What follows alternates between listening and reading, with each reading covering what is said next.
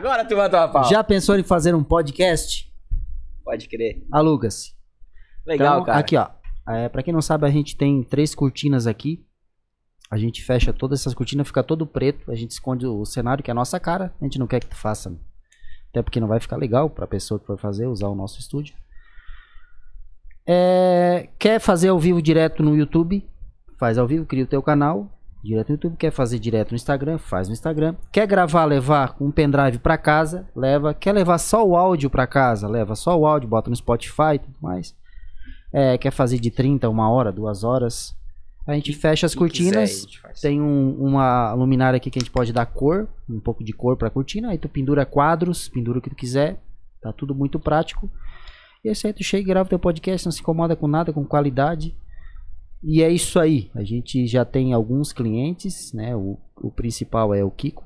Tem alguns já pensando em fazer, bolando algum, alguma coisa. E é o, é o futuro, né, cara? A gente tá vivendo a era do podcast. Hoje não é mais o canal do YouTube. Hoje todo, todo cara que tinha um canal no YouTube tem um podcast. Uhum. E é a nova onda do momento. E, e eu achei massa porque é mais inteligente, assim. É um papo massa, tipo, a gente tá trazendo um médico hoje. É aquela, às vezes o canal é aquela palhaçada, tipo, aquele que tu gosta de ver lá, o... Não fala. Não fala. Qual que é? Qual que é? Qual que é o... Não vou falar que agora eu tô com Tiringa? vergonha. Tirica? Tiringa? Tiringa. Tiringa. Tu sabe ou não? Ó, Eu conheço, Disse, Ah, é cara, melhor, eu gosto, cara. muito melhor um podcast. Bah, cara. Conheço do TikTok. Conheço do fazendo TikTok, as palhaçadas dele, é. ele comprou uma casa agora de um milhão e meio de reais, cara. Aquele velho lá. Hã? Diz ele que não tá acostumado a dormir na cama. King, ele dorme no chão. Dorme com a peixeira. Com a peixeira, com a Peixeira do lado. Dorme, dorme com a peixeira. Ô, massa pra caramba. E o próximo é, é o maior patrocinador de todos, que é a gente mesmo, né? A É isso aí, o Coralcast. e- Botando a mão na. Tipo assim, ó.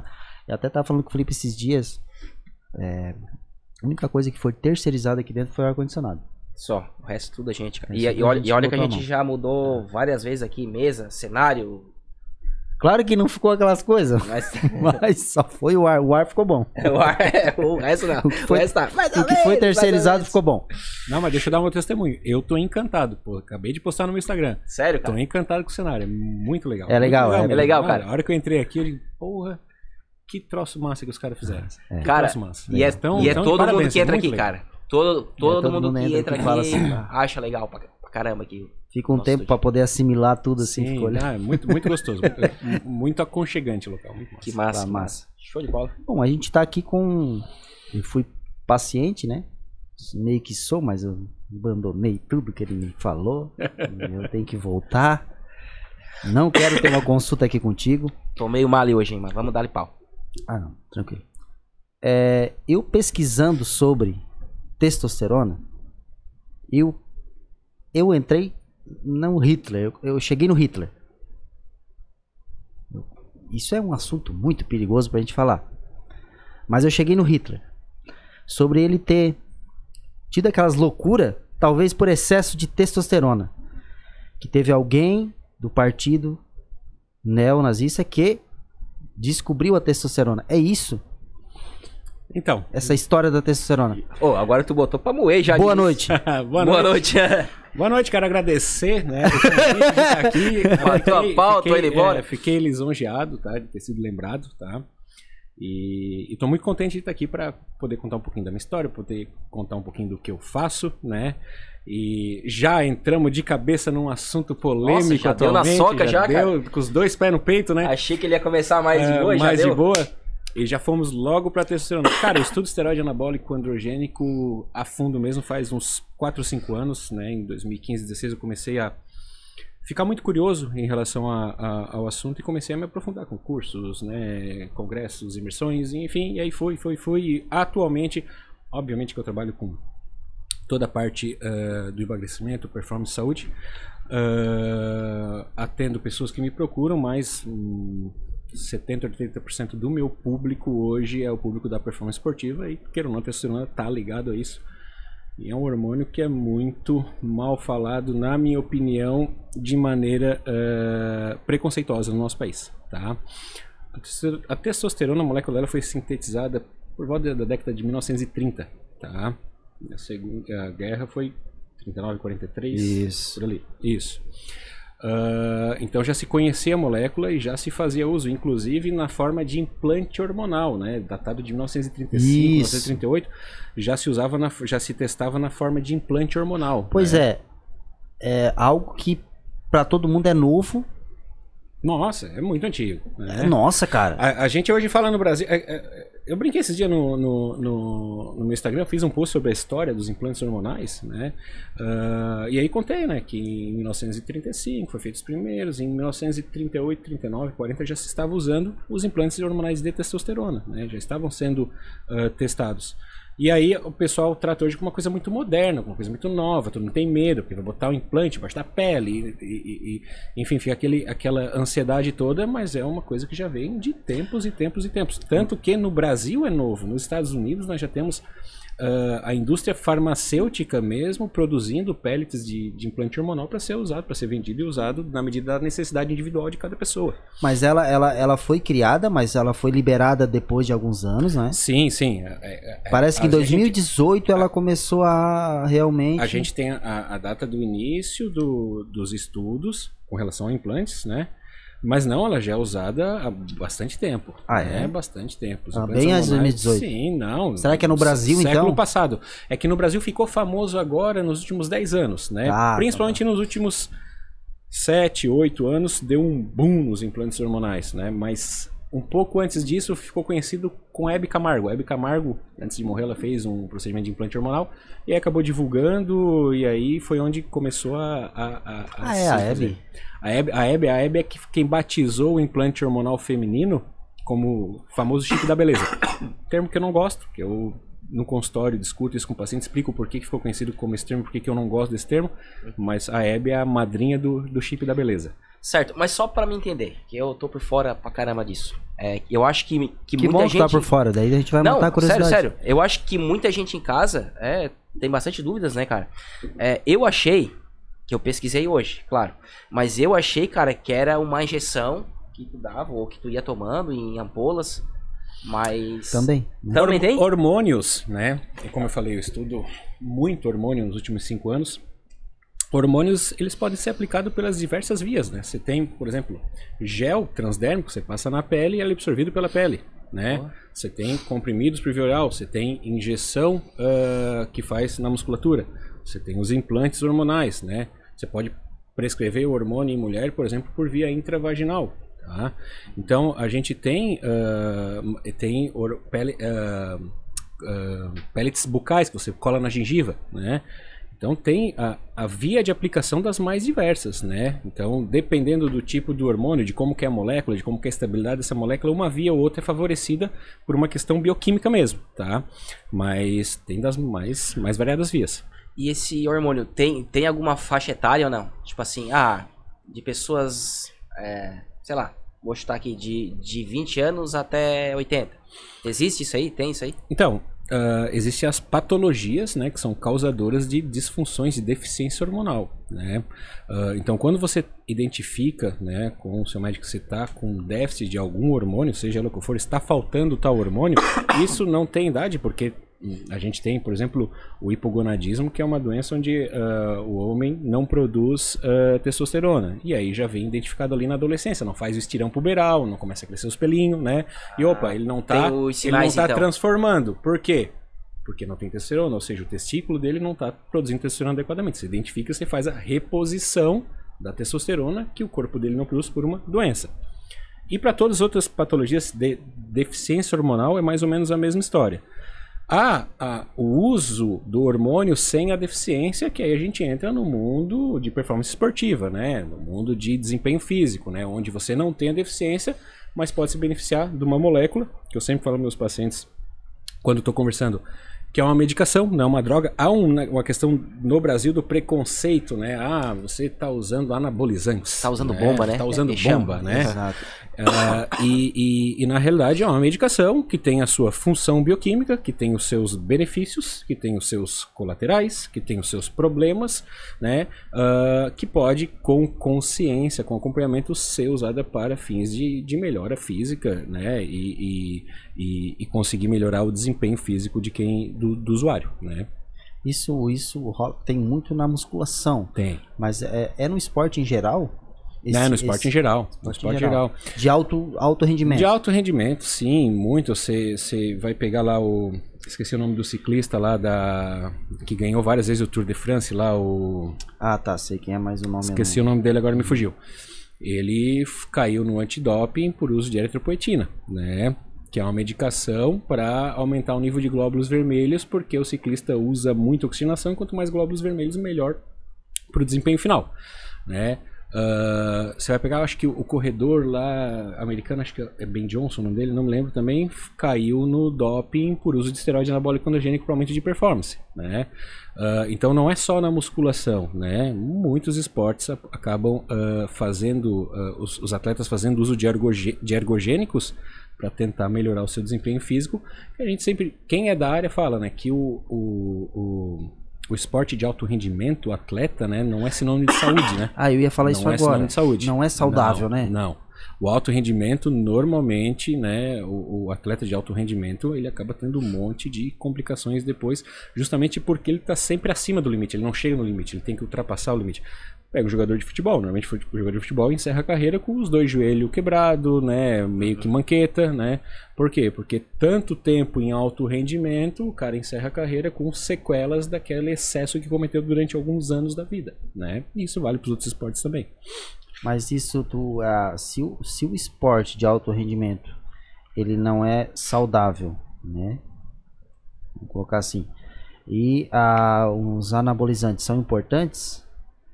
O anabolizante ele é saudável? Então, ah, aí a gente entra para a questão de, de ciência, né? Ah, Tem alguns estudos, estudos tem um, um, um pesquisador que chama Bazin, né? Que ele estuda muito o esteroide anabólico androgênico. E tem alguns estudos mostrando que usar testosterona em doses suprafisiológicas, ou seja, dose acima do que se precisa, né? E tem um estudo que ele usou seis vezes a dose fisiológica, né? Ele multiplicou por seis o que precisava e deu para os pacientes. Por um tempo determinado, ah, em torno de até 16 semanas, você não traz malefício no desfecho final, desde que você faça isso por um tempo determinado. O grande problema do esteroide é você usar ele por grandes períodos em doses muito altas, né? É que a gente fala, quanto maior o tempo de uso e quanto maior a dose, maior o seu risco, né? Então, quanto menor o tempo e menor a dose, o risco é menor, Mas qual é o risco? principalmente cardiovascular, né? Os esteroides eles acabam mudando o perfil lipídico, colesterol, triglicerídeos, né?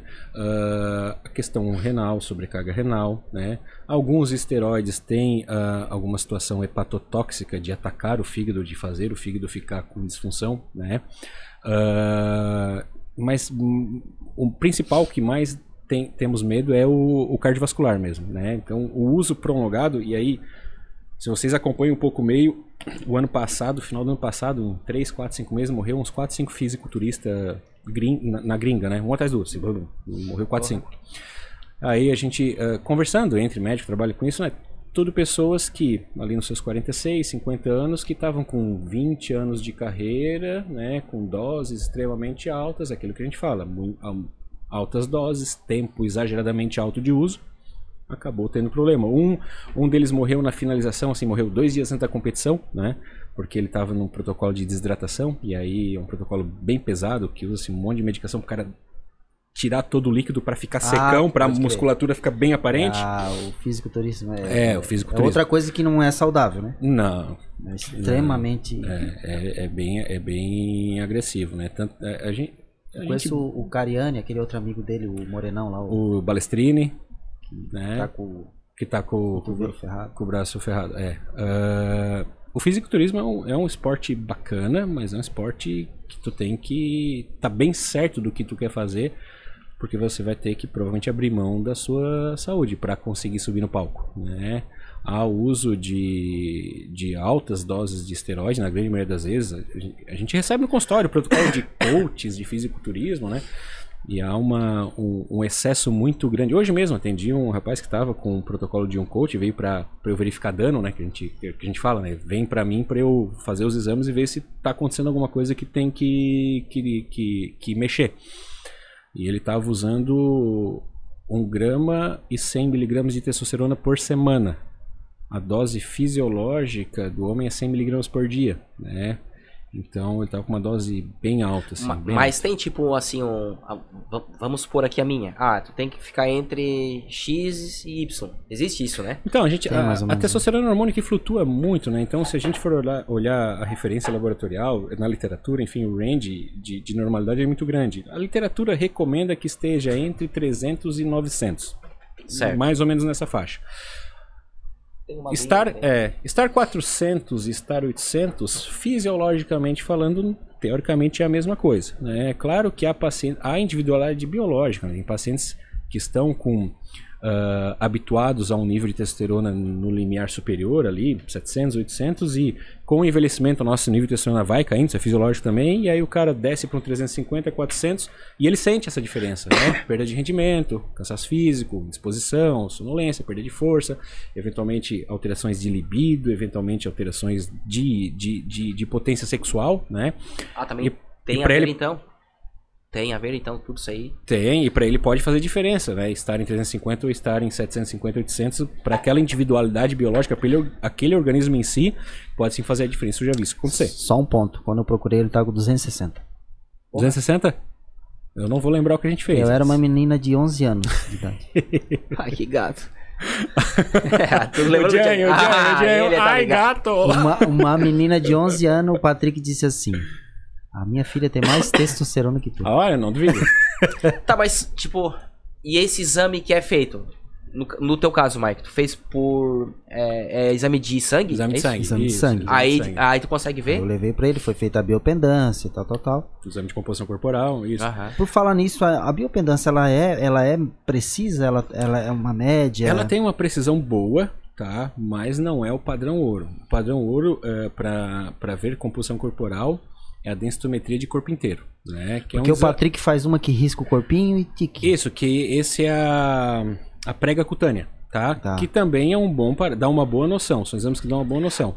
Mas o padrão ouro seria a, a densitometria de corpo inteiro, que é um exame caro, é um exame que ah, o paciente é submetido a, a- ao raio-x, né? Tá? Então tem radiação. Mas Vale a pra pena ti ter uma base, a A, a biopendância é ela tem uma assertividade comparado com a, com a DEXA, que é a, a densitometria de corpo inteiro, de quase 96%, 97%. Então não tem por que fazer um exame rápido, barato, fácil, que não tem radiação nenhuma, né? Uma corrente, uma corrente elétrica que passa no teu corpo. E ao passar no corpo por medir as densidades de formas diferentes, densidade da gordura, do músculo, da água, ela consegue, por cálculos matemáticos, fazer conta de como que tá a tua composição. Então, É, pra quem não sabe, prático. aquele que o Leandro, vocês sabem o que é Tá. biopendância, o Leandro disse que ele fez um exame que deu a- o índice de gordura. De, Não é um que tu puxa aqui assim? Não, não, esse é é, só a prega tu- cutânea. Esse é o, a pessoa Esse eu puxa a gordura e É. aperta com uma pinça. Uma pinça que dói Esse um é, monte. é a mesma coisa, só É. que ele, ele fica numa balança, tu bota as mãos aqui, o pé É no uma, lugar. é uma máquina. Ela Entendi. calcula tudo ali o bagulho. Tipo, ah, é até uma, uma dúvida. Mas, mas vamos lá. Vamos lá, vamos lá. Se é uma dúvida- Cara, Seguinte, ó, se é eu- uma vamos dúvida- supar. Eu quero deixar vocês à vontade, porque eu adoro falar do assunto. Não, Eu então nós adoro, vamos dar. Perder Tipo assim, ó, horas aqui, é eu- ou ganhar horas falando que eu adoro. Com adoro certeza. É que eu escuto é, várias, vários homens, vamos supor, com 55 anos, com 60 anos, com 50 anos, que, que, que comentam, bah, tô meio broxa, ou, ou não tenho Deu mais aquela negócio, vontade, aham, não tenho mais aquela vontade. desejo. Que é o Edmilson? Também. vai, vai. Tu é louco. Então, tu acha que Ô, se Edmilson, repor ó, isso aí... procura. o cara é foda. Já botemos no fogo. Não, não, não é. Tu acha que se ah, se procurar, se fazer algum exame pra, pra repor, tu acha que dá uma melhorada ou não? Eu acho que sim, eu acho que é fundamental, né? Ah, estar com a testosterona baixa, isso é ciência também, aumenta o risco de problemas cardiovasculares. Eu falei algum- alguns minutos atrás que estar muito alta por muito tempo é ruim, Uhum. mas estar baixa também é ruim, né? Porque tu aumenta o risco cardiovascular também. Então a testosterona é um hormônio que com o passar dos anos, com o envelhecimento, o nosso testículo é uma glândula, né? E toda glândula, ela produz hormônios e o testículo é a glândula que produz a testosterona. Com o nosso envelhecimento, as nossas glândulas vão perdendo função. Não é Isso só é enfeite. fisiológico. Não é só enfeite, É. serve. É, serve pra alguma coisa. e isso é normal, né? Se você for ver a- a- agora com o aumento da expectativa de vida, né? A maioria do- dos idosos aí na faixa de 75, 80 anos já tem um pouquinho de diabetes. Por quê? Porque o pâncreas é uma glândula que produz insulina e com a perda da produção de insulina aparece o diabetes. Já tem alguma outra alteração na tireoide, porque a tireoide é uma glândula no pescoço que produz um hormônio que com o envelhecimento vai perdendo a sua função. Assim como as mulheres, marcadamente na menopausa, ali em torno de 50 anos, o ovário é uma glândula e é os- em torno de 50 anos ele para de produzir, a mulher entra na menopausa, que é disfunção hormonal, é privação do estrogênio porque o ovário para de funcionar. Também é fisiológico. Não, mas falando nisso, então a tua área é cuida do corpo inteiro. Sim, do corpo inteiro. Né? É, a, a gente gosta muito né, de trocar ideia. A gente tem algum- alguns grupos de médicos do Brasil inteiro que trabalham só com isso, né? Só com questão de esteroides e, e terapias hormonais. Hormônio é vida.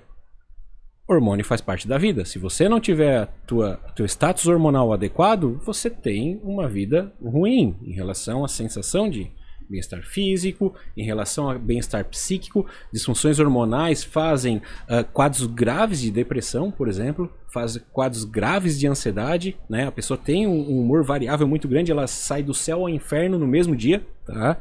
Ah, Você tem quadros de disfunções sexuais, né? E aí a saúde sexual vai pro saco, e aí casamentos acabam por causa disso. Aí tu né? tá com uma depressão, E às vezes Pela nem texto, sabe, Pela cara. texto. não tá legal um relacionamento na cama, né? E outra, e Pô, muitos é, homens não isso- sabem disso. ferra- a não vida. sabe? Cara, e eu acho muito bacana que tem. ah, antigamente não tinha tanto, agora tem uma leva nova de psiquiatra que tem se atentado a isso. Eu recebo muito encaminhamento de, de, de paciente que vem do psiquiatra porque foi procurar por um Ah, proce- que por, uma de questão, bola. questão de depressão Show de bola. e vem encaminhado ao Dr. Marcos avaliar disfunção de testosterona. É testosterona pf, lá no pé. Ah, que Aí tu animal. pega, bota uma testosterona, o cara acorda pra vida.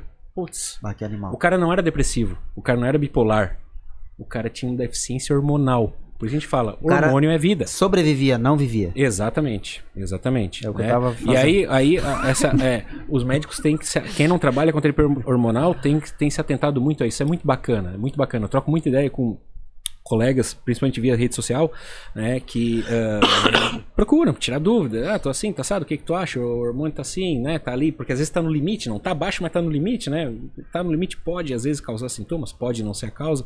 Ah, não é, ah, a gente fala que o hormônio não é uma coisa tão simples assim de, de, de se trabalhar, mas eu acho muito bacana porque a, a turma nova tem se atentado, tem se atentado que regular a parte hormonal é fundamental para a qualidade de vida. Né? Essa é a questão.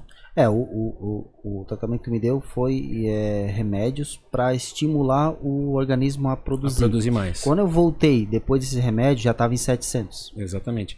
É uma medicação ah, que a gente usa que é o citrato de clomifeno. Essa Falar nisso, a minha mulher te agradece, ela ficou muito feliz com. Bicho, bola. é, tá virado no. tá virado no touro. Não, tá agora virado- já tá Tá 13. virado no galo velho. Foi pra No 13. galo velho. Foi pra 13 agora. De on- as- de 11 as anos vozes foi do além falando, pra tá na hora de voltar. Tá na hora de voltar, ó. É. É isso aí. Ah, então, é, é que de- depende da causa, né? Porque eventualmente a causa é testicular, é o testículo que não está produzindo direito, né? Ah, mas eventualmente a causa é aqui em cima, em uma outra glândula que chama hipófise. Ela manda a informação para o testículo trabalhar. E às vezes essa informação aqui não está legal, então o testículo não está trabalhando porque aqui em cima está o problema. Teu caso. A gente passou a medicação para aumentar a- a- a- o envio da informação da hipófise para o testículo e respondeu bem. Tanto que saiu de 200 para 700, 700, normalizou. Né? Agora, isso às vezes tem que fazer por um período ah, um pouco mais longo, às vezes tem que fazer um tratamento intermitente, você dá um tempo, tira, vê como é que fica, depois dá de novo e vai, como eu brinco com meus pacientes, vai retreinando esse eixo hormonal a funcionar de novo. É claro que todo o, o- entorno da parte de estilo de vida também ah, é importante para que tu tenha essa regulação. Então, às vezes, às vezes você pega um paciente que está com a parte hormonal ah, zoada, não por deficiência na glândula propriamente dito, mas porque ele tá com estilo de vida zoado. O cara não dorme direito, o cara tá com percentual de gordura alto, né? O cara não faz atividade física, né? Olha, já tá um, dois, Não, três, é a, a 3 eu faço. O, a bebida, a- o álcool, o álcool, né? né? O álcool bloqueia hum, muito intensamente a ação da testosterona. Então, eu sempre brinco com meus pacientes que vêm procurar para performance. O cara, bah, eu quero botar o shape, quero ficar forte, não sei o que, não sei o que. Tá, e aí, como é que é a questão do álcool? Ah, bebo sexta domingo. Cara, esquece. Tu tem que escolher, ou tu bebe ou tu bota shape. Não, as duas coisas não vão rolar. Não vão rolar. Tu pode até melhorar um pouco, mas tu não vai chegar naquela composição que tu quer. Por quê? Porque três dias da semana tu tá bebendo, bota aí que o álcool fica agindo por mais umas 24, 24 48 horas, então você tá queimando 4, 5 dias da tua semana. Mas o maromba ele faz sucesso na balada, né? Faz. Porque aí ele vai na balada beber água. É complicado, né? É, então, é que eu falo, é, é a escolha, depende do que tu quer e depende de onde tu quer chegar. Ah, Isso eu falo, eu falo em casa. Uh, eu quero ficar. Eu, eu, tô falando de mim, eu quero ficar com um corpo mais ou menos bacana, né? Mas eu não tô disposto a pagar o preço que o Cariani paga. Ah, claro. Eu não tô disposto a fazer o que ele faz.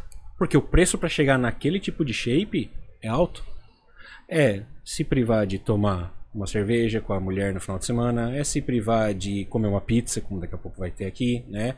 E eu não me privo dessas coisas, né? Então eu tento estar bem na maior parte do tempo para ter um, um, uma saúde e uma estética mais ou menos bacana, mas eu também não estou disposto a pagar aquele preço muito alto para chegar naquele nível, porque também eu não quero me privar de coisas uh, que a vida me proporciona, principalmente com a minha mulher e com meus filhos. Né? Então sim, sim. Essa, essa questão de tu definir o que eu quero e para o que eu quero, o que, que eu tenho que fazer.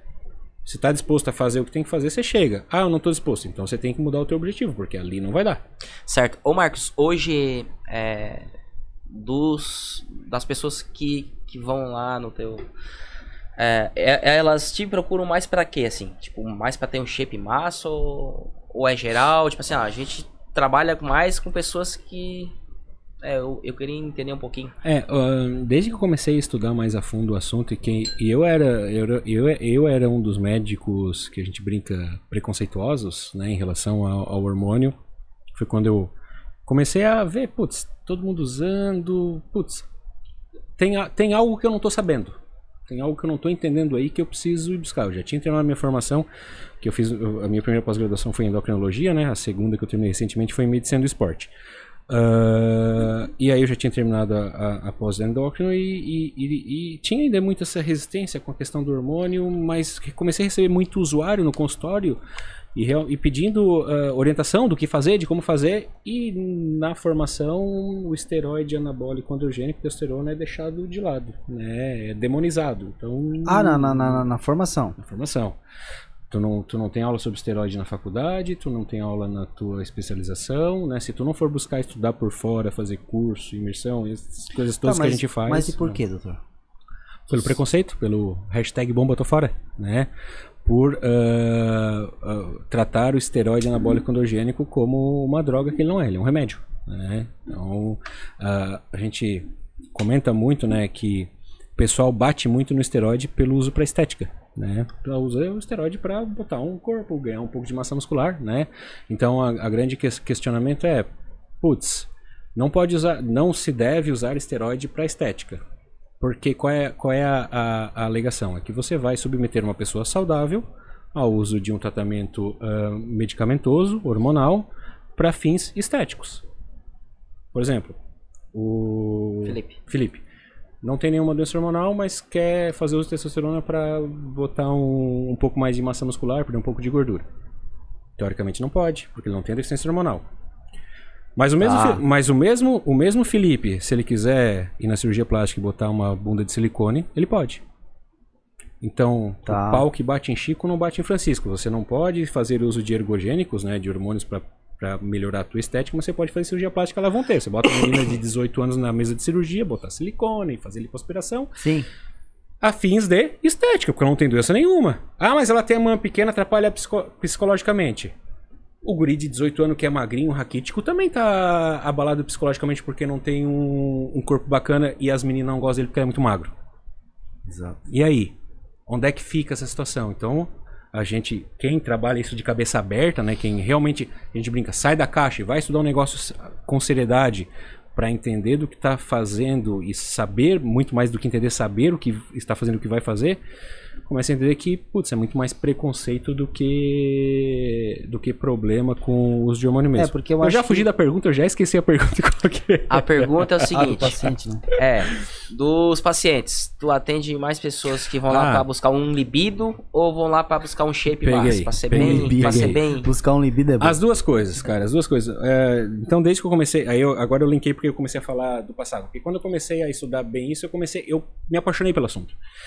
Assim, porra, isso é muito legal, dá, dá, dá pra fazer isso com segurança, dá pra, dá pra fazer, dá pra ajudar a gente, né? Dá pra fazer gente ser mais feliz, uhum. né? Se olhar no espelho e ter uma autoestima melhor.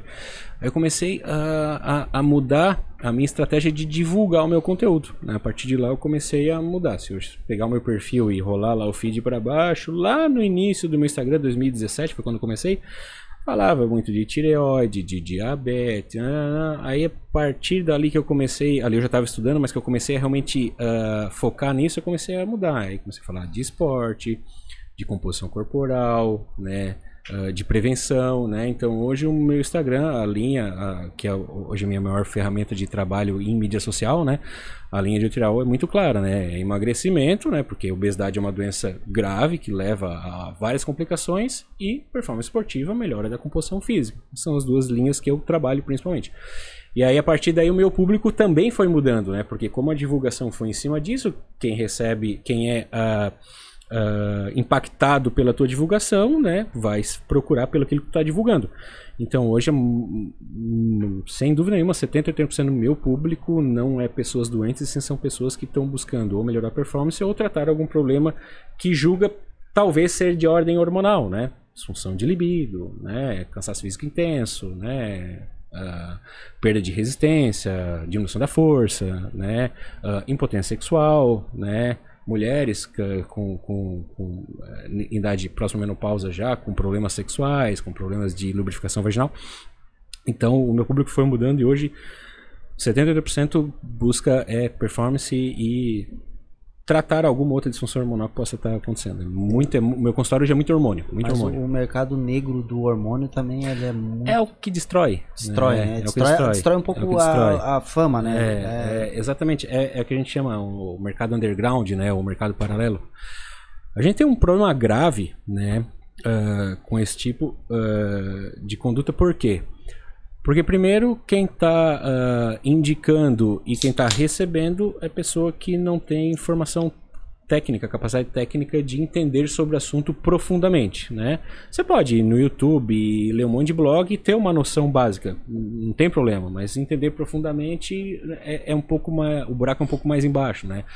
Eu falei, desde 2015, 2016 estudando e eu ainda não me sinto capacitado. Eu tô sempre buscando, sempre buscando, sempre buscando, sempre buscando, Sempre lendo, lendo, lendo, atualizando. lendo, lendo, lendo, lendo, e faz curso e vai pra lá, e vai pra cá, e vai pra São Paulo, tem um congresso, tá sempre em busca de aprofundar mais ainda. Quanto mais eu me aprofundo, mais eu sinto que eu tenho que me aprofundar mais porque eu tô sabendo pouco, né? Então essa é a sensação que eu tenho. Vai abrindo portas e portas e É, portas. é um leque. Ah, e aqui ah, tá.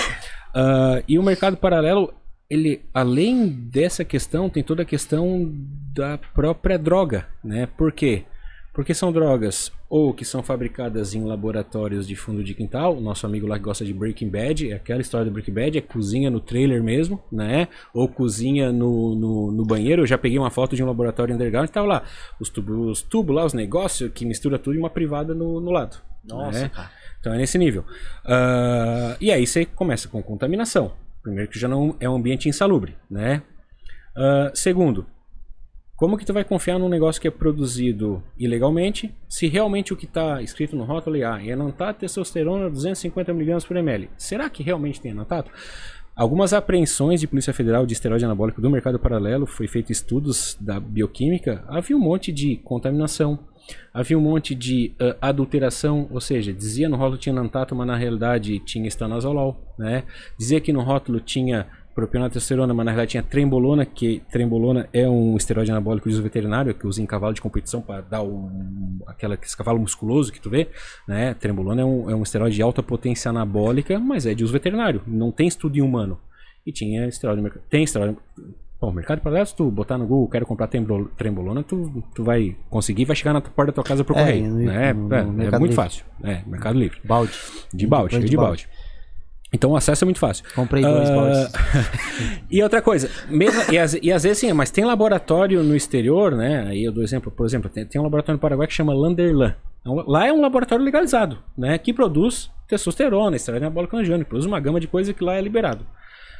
E aí, às vezes, ah, mas é da Landerlan, lá vale, por que aqui não vale? Sim, porque aqui é proibido. E tu sabe como é que ele chega aqui? Ele chega no motor de caminhão, ele chega no meio do frango congelado. E essa variação grande de temperatura desnatura toda a droga. E aí chega, tu vai injetar um negócio de que ou não funciona, ou vai estar com a estrutura molecular alterada, e aí pode te fazer mal. Tá, mas entendeu? é- é qual é o problema desses caras? Porque é caro. Não. Esteroide é muito barato. Uma ampola Não, de dizendo, testosterona eu custa 15 reais. Se eu fazer assim, ó, tudo legal, eu vou lá no doutor, como eu fiz. Ah, me- fui lá, aplica, não sei o que. Mas o, o- o talvez... porquê da procura do, do, do, Do mercado paralelo? mercado paralelo. Pelo preconceito. Se tu for ver hoje aqui. ah, não, eu não, não quero ah, parecer soberbo, mas na região acho que eu e mais um ou outro médico que trabalhamos nessa linha. A maioria dos médicos procurando na região querendo ah, entender e ver a possibilidade de usar ergogênico, você vai ser xingado e mandado embora. Ah, isso que eu ia né? perguntar, tu é Exato. muito- A própria classe afasta o usuário, né? A própria campanha da- das sociedades médicas, da hashtag Bomba Tô Fora, acaba afastando o usuário do médico, que é quem ele deveria ir, e empurrando o usuário para o mercado paralelo, para o coach, para fazer merda. mais risco. Exatamente. É uma É. pergunta muito séria agora.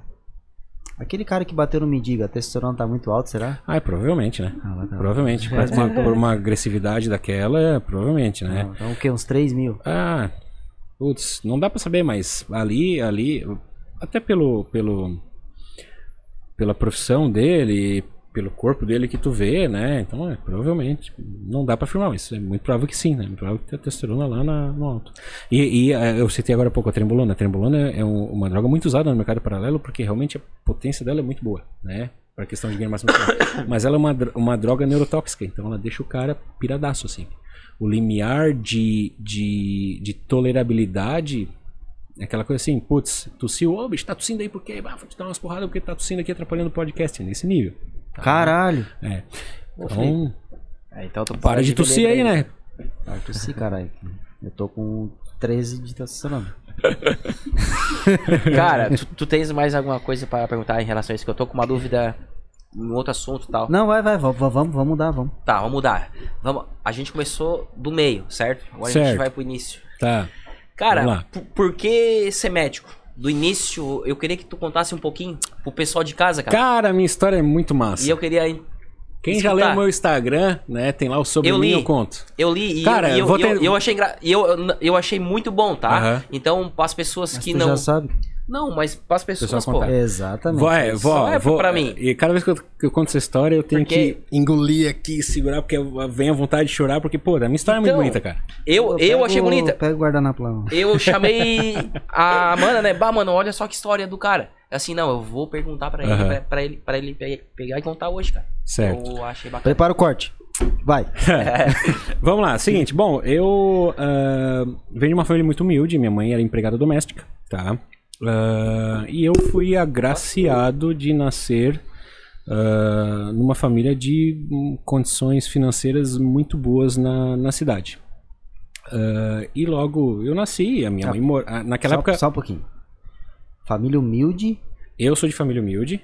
Foi né? agraciado. Minha mãe é empregada doméstica e eu tive a sorte, foi agraciado de, de quando minha mãe engravidou, ela me teve ah, e ela trabalhava para uma família muito rica da cidade. Ela era empregada doméstica na casa de família Ah, muito rica, entendi, entendeu? Entendi, entendi.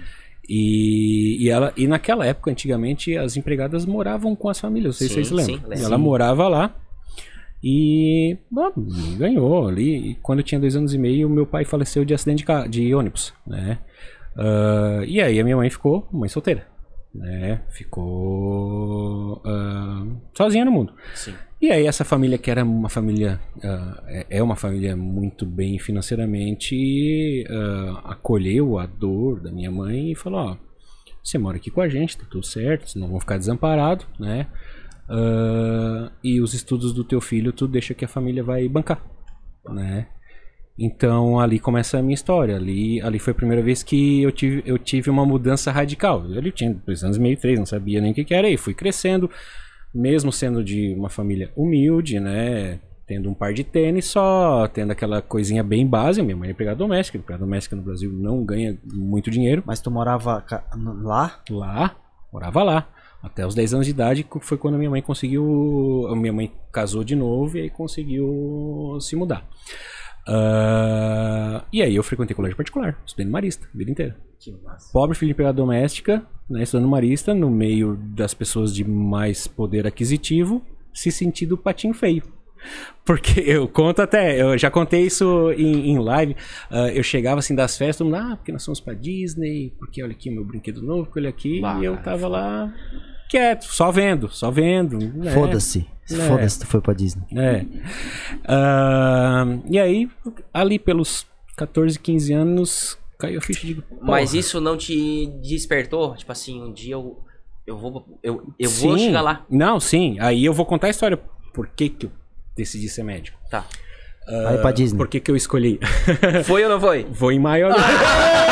Esse! Pega, tu que tá Chupa, chupa. vou em maio e vou fazer, ó. Tô aqui, eu consegui, Porra. eu venci. Tá? Essa viagem era pra acontecer antes da pandemia, né? Uma Massa. semana antes nós ia viajar e fecharam o negócio. Ah, então, ali, 14, 15 anos, caiu a ficha de porra. Eu tenho a chance na minha mão de mudar a minha vida e a da minha família, né? Da minha mãe e do meu até Mas então, quem padrasto. bancava ainda os estudos era a família A aquela. família. Tá? O compromisso deles era me formar em alguma coisa, no que eu quisesse. E aí, ali com 16 anos, eu me interessei pela aviação. Ah, chega, agora sim. Porra, depois, nós que vamos, depois nós vamos Não, conversar vamos, sobre isso, mas eu vou só dar um resumo. Sou fã pra Com caralho. legal. 16 anos, eu fiz curso de piloto privado, tirei o brevet, Pô, cara, piloto, tá? pô. E aí, com 17 anos, eu podia pilotar avião, sendo que eu não podia dirigir carro. Eu brincava com meus amigos, porra, eu posso pilotar avião, não pode dirigir carro, cara. Que, que Ah, eu país tenho nojento, carteira de carro, né? só tenho de avião, pai. É. E, e aí, só que naquela. na- foi ali pra 90 e. 98, mais ou menos. Foi quando. ah, Ali de nove- no plano real de 94, 98, o dólar era mais ou menos equiparado ao real, Sim, né? Mais sim. ou menos 1 para 1, 1,5, né? E ali em 98 o negócio disparou. E aí a aviação é toda em dólar, tu sabe disso, ficou muito Sim. cara. E aí, putz. Ah, era, é, gostava, gostava, mas também não era tudo aquilo, aí eu acabei desistindo. Você tá entrevistando um piloto. Então, nossa, Tá ligado? Meu sonho era. Por isso que eu falei, ah, tu um tocou no Lito, eu disse, pô, eu gosto pra cacete, né, Pô, cara, eu tá sou fã ligado? cara é. Que tu queria trazer um piloto? Aham. Tá aqui pilotos, cara. Não, quando eu li hoje, eu chamei, cara, o cara tem brevet, cara. O cara é piloto. E. Mas fi- ficou nisso. Aí eu. Em 1999, eu tava no terceirão. Aí um, um dos membros dessa família me presenteou com o Guia do Estudante Abril. Naquela época não tinha internet, não era como é hoje, já tinha o Guia do Estudante Abril. Era um livro manaca que tinha todas as profissões disponíveis para você poder entender um pouco a respeito antes de escolher o que for prestar no vestibular. E aí eu comecei a ler aquele negócio. Pô, direito. Ah, é bom, mas putz, eu sou. Não, não tenho paciência pra ficar lendo aqueles negócios. Não dá. Urologista. Não dá. Tan, tan, tan, tan, tan, tan. Dentista, medicina, engenharia, né? E passa por profissões assim, putz. ah, na escola eu sempre fui bom de química, fui bom de biologia. Putz, é uma área que eu, que eu tenho uma certa aptidão natural. Sempre gostei de estar no meio de pessoas, de conversar. Tenho certa aptidão. Esse, putz, dentista ou médico? Aí o que, que eu fiz? Pobre, olhei o salário. Dentista aqui, médico um pouquinho melhor. Mas muito pouco, porque na época. Hoje tá um pouco mais distanciado, mas na Sim. época, putz, eu lembro que em 94, putz, eu tinha uma, uma, uma, um- uma dessas, uma da- das esposas de uns meus familiares dentista e era assim, era equiparado, dentista e médico, tanto que o vestibular era pau a pau, porque ah, financeiramente falando eram duas profissões muito boas. Então, então ali, pá, dentista ou médico, dentista ou médico, aí eu disse, puta merda. E eu, me, eu nunca fui um mau aluno, né? Nunca repeti de ano, Que eu acho que também por conta de tu honrar as, Sim. as pessoas, né? Eu, eu não posso. Eu não posso, eu não posso furar. falhar, eu não posso falhar. Eu tenho uma missão, não posso falhar. Eu tenho que me formar em alguma coisa porque eu tenho que mudar a vida da minha família. Ahn, aí, eu fiquei naquela. Só que eu nunca fui um aluno, mas também nunca fui o cara nota 10. Eu sempre fui ali o 7, 8. Ali na meiote da galera. A né? média, vamos dizer. Na média. Peguei uma outra recuperação ali na Claro. época de gurizão, né? As festas, baladas, né? mas nunca repeti de ano e foi. Porra, mas medicina é foda pra caralho, né, cara? Pô, pra, pra passar em medicina o cara tem que ser muito inteligente. E eu não sou tudo isso, né? E eu vou pro odonto. E fui. Tá. Não passei. Dentista, não cancelem ele. tá? É. não passei. Um ano de cursinho, né? Bancado. Fui lá, fiz provas só pra odonto. Tudo, tudo. Passei em 3, 4. Aí passei no primeiro ano de cursinho. Aí a pessoa que eu chamo de tio hoje, tenho um carinho como se fosse um segundo pai, né? Que é o tio que me criou e que me deu a oportunidade. Disse, ó tio, daí, vou, vou, vou encarar o odonto. Você é Marquinhos, tu que sabe, cara. Se é, se é o que tu sabe, vai lá e te matricula. Me matriculei. No último dia que podia revogar a matrícula, disse, tá, tu não quer tentar mais um de cursinho? Pô, tu é novo, cara, tem 19 anos, velho. Tu tem a vida inteira pra escolher. Vai, faz mais um de cursinho. Ah, eu tinha passado numa faculdade particular. Tenta passar na federal, então, pelo menos, porque aí tu tem uma formação melhor, né? Pela questão da. da- enfim, ser federal, cara. Tem a Claro. coisa do status. Pá. Aí me convenceu, eu fui lá no último dia, fui lá no Sul, cancelei a matrícula, peguei o dinheiro de volta, mais um de cursinho.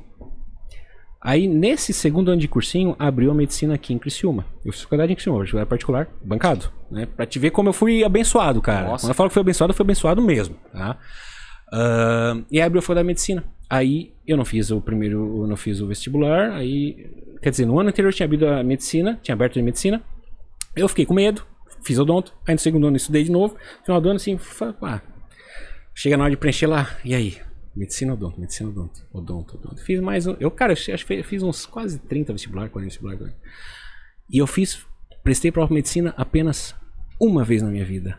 Uma única prova, eu criei coragem e botei medicina. A única. É um propósito. A única. E aí foi a prova que eu passei. E aí quando eu fiz a prova, é, eu eu lembro que a pontuação era de 0 a 75, né? E eu saí da prova e tinha feito 64 pontos, não esqueço. Eu assim, puta merda, 64 pontos não rola. Por quê? Porque no vestibular anterior, medicina tinha sido 72, o último. 64 não vai entrar, né, cara? O vestibular anterior foi 72, 64 não entra. Só que eu sempre fui muito bom de escrever. E eu. Na ah, redação. Na redação. E eu no cursinho escrevia toda semana uma ou duas redações. Eu fazia. Eu fazia tinha um esse no colégio que. No, no, no pré-vestibular que era gratuito, não tinha que pagar, e que era só pra fazer redação. Ia toda semana. Gostava de escrever. é, escrevi, escrevi, escrevi, escrevi. E aí a redação, eu. Putz, a redação me jogou pra cima, cara. A redação me puxou pra 24 vaga. Da, eram 30 vagas e eu passei em 24 por causa da redação. Porque ah, os outros colegas que passaram depois de mim tinham feito 68 e 69, só que tinha ido pior na redação, então a redação me jogou pra cima. E aí, cara, a hora que eu olhei assim, caralho, velho, passei pra medicina no único vestibular na minha vida que eu tive coragem, porque todos os outros eu fiz odonto. Todos. Eu nunca tinha feito, foi o tu único. não passou nos outros? Passei também, Ah, tá. né? Mas aí, putz. Aí Fez ali. um. a- aí, Um, né? é, aí olha, putz, médico, ah, dentista, pô, médico tem um leque muito maior depois de formar, tem uma gama muito grande de especialidades, eu vou medicina. E aí eu não vou ser e mentir, porque eu também pensei na possibilidade de mudar a vida da minha família. Mas, pô, como médico vou poder ter um- uma condição financeira melhor, vou mudar a vida da minha mãe, né? Vou poder dar uma vida que eu não tive pros meus filhos, né? E aí eu fui. E aí eu me formei, aí a história rola. Aí, aí fiz a faculdade, me formei, me formei dois anos depois dei um apartamento pra minha mãe, né? Aí eu disse, putz, ali eu, ali eu, ali eu, ali eu assim. É um Porra, orgulho, né, cara? Ah, cara, putz. Consegui, Orgulho, consegui, consegui botar minha mãe num, num lugar bacana, um apartamento novinho, né? Eu moro até hoje lá, ela é meu padastro, né? E, e agora eu vou tocar minha vida. Que, E que orgulho, cara. Ó, não chorei, primeira vez que Não, eu não mas, choro. Não, mas- mas o olho tá aqui É, assim, tá, ó. Tá, tá, se, eu tá, fazer, tá. se eu fazer isso aqui, ele chora. Tá, tá Cara, brilhando, tá brilhando. Não, vai, massa. Mas que história Não, cara, é foda, fodida, é fodida, é fodida. E aí, cara, quando. Essa família é muito foda. também. Sim, putz, a Porra. família, cara, eu Mas tenho. tu, tenho mas tu se dá bem até hoje? imagina, é meu tio, minha tia. O nome do meu filho é João Aldo. O Aldo é o nome do avô da família. né? Foda. O seu Aldo. Né? Então foi a maneira que. ó, agora eu vou chorar. Foi a maneira que eu achei de homenagear e retribuir ah, a bênção que eles fizeram na minha vida. Porque por eles, né? Por, por ação deles, eles mudaram a vida minha de quem tá em volta de mim. Uma geração, Hoje dos meus pacientes. de uma geração, né? Porque se eles não tivessem tomado atitude lá atrás, eu não seria médico, né? eu não estaria fazendo o que eu faço hoje. E a talvez tua mãe, guerreira ali, né? Sim, Batalhando, era, trabalhando. Hoje aposentada. Mas te dou os em parabéns, casa. cara, por conta que tu, tu honrasse. Aham. Não, estão pagando, cara, eu vou dar o melhor Não, de sim, mim. sim. Porque- Na faculdade nunca repeti de semestre. Porque tu tinha nada, cara. um compromisso. Eu tinha né? uma chance, é uma chance. Uma eu chance entendi isso ali com os 14, 15 anos assim. Cara, eu tenho uma chance. Essa família tá me abrindo uma porta que se eu não embarcar aqui e não entrar, Tchau. Tchau, acabou. Não vou ter outra chance. Então ali, cara, ali quando caiu a ficha, eu digo, porra, eu tenho que fazer, tenho que buscar. Aí eu fui, aí eu fui buscar. Até os 14 anos, cara, não tem muita noção. 14, 15 anos, aí é mais gurizão. Mas ali eu entendi que eu tinha, que eu tinha uma chance. E a- essa foi a primeira, a primeira grande bênção da minha vida. A segunda grande bênção foi quando eu terminei a minha, minha primeira especialização. Em que eu fui convidado para trabalhar no lugar que eu trabalho hoje. E ali, dali pra cima, minha carreira também foi só pra cima. E aí, putz, é, são dois momentos marcantes na minha vida. O momento em que eu entendi que eu tinha uma oportunidade e o momento que outra oportunidade surgiu, eu abracei, aproveitei e tô até hoje feliz da vida fazendo o que eu faço, estudando pra cacete o que eu gosto de estudar e cada vez mais feliz fazendo isso. Que massa, cara. que- É massa, Não, né? a história- Ah, cara, a história é do caralho. Quando é eu li, caralho. eu assim, eu vou. Eu, eu já sabia, Aham. porque eu li hoje, à Aham. tarde. Assim, não, eu vou pedir pra, pra ele contar. É Aham. uma história muito bonita. Sim, sim. Porque tu honrasse, cara, tu, tu honrasse as pessoas que te deram uma chance. Sim, sim, sim. E se é outro cara com 14, 15 anos, com 18 anos, Ah. ah, eu vou comprar um carro, eu tem vou gente- balada Engraçado e tchau. que Não, se- não às, vezes, fosse. às vezes é um filho Uhum. que já os pais, medo dos pais mesmo, Aham. às vezes não valorizam essa oportunidade. Com certeza. Né? E isso, e isso eu faço questão hoje de passar pro, pro o meu menino tem 11 anos e eu conto pra ele, cara, tu chama Aldo por causa disso. E ele já tem noção. Cara, mas essa né? tua história é noção. Só que assim, É ó, do caralho, né, Ah, cara? cara, Eu acho pô. muito massa essa história. Eu acho muito E a humildade dele. Bom, tu sabe da onde tu veio. Aham, Ponto. aham. Ponto. Não, Ponto. é- é- já mudou o conceito. Mudou. Aham. Mudou. Meu, de todos os pacientes. É, é- é foda, é muito foda. É, Porque- o cara, o cara sabe, o cara, por Sabe isso, da onde por veio, isso que, cara, eu, eu falo, E tu é grato por tudo que tu tem porra, hoje, cara. Porra, o que eu tenho, hoje, hoje eu sou alguém porque es- estas pessoas me fizeram ser alguém, me abriram a dizer, ó, tá aqui o caminho. Tu pode seguir ou tu pode fazer o que tu quiser, mas tu tem oportunidade. Putz, a hora que eu enxerguei isso, eu digo, não, tem que ir, tem que fazer. E eu poderia ter feito qualquer coisa, tá? eu poderia ter continuado a carreira de piloto, eu poderia ser dentista, eu poderia ser advogado, engenheiro. Eu, ali, quando, na- nessa época do estudante abril, eu ganhei, ele falou, ó, lê aí, decide alguma coisa, porque tu pode fazer o que tu quiser. É só tu escolher e Que passar. Mas cara. qualquer coisa que tu tivesse feito, a tua história ia, seria Ia foda ser da do- mesma Ia maneira. ser Ia do ser. caralho também. Não é só porque foi medicina. Se eu fosse Entendeu? um engenheiro, um Porque tu, advogado... tu não seria nada. né, se eu nada fosse- que eu digo. É, se eu, né? se eu tivesse feito qualquer outra profissão, eu não seria nada, né?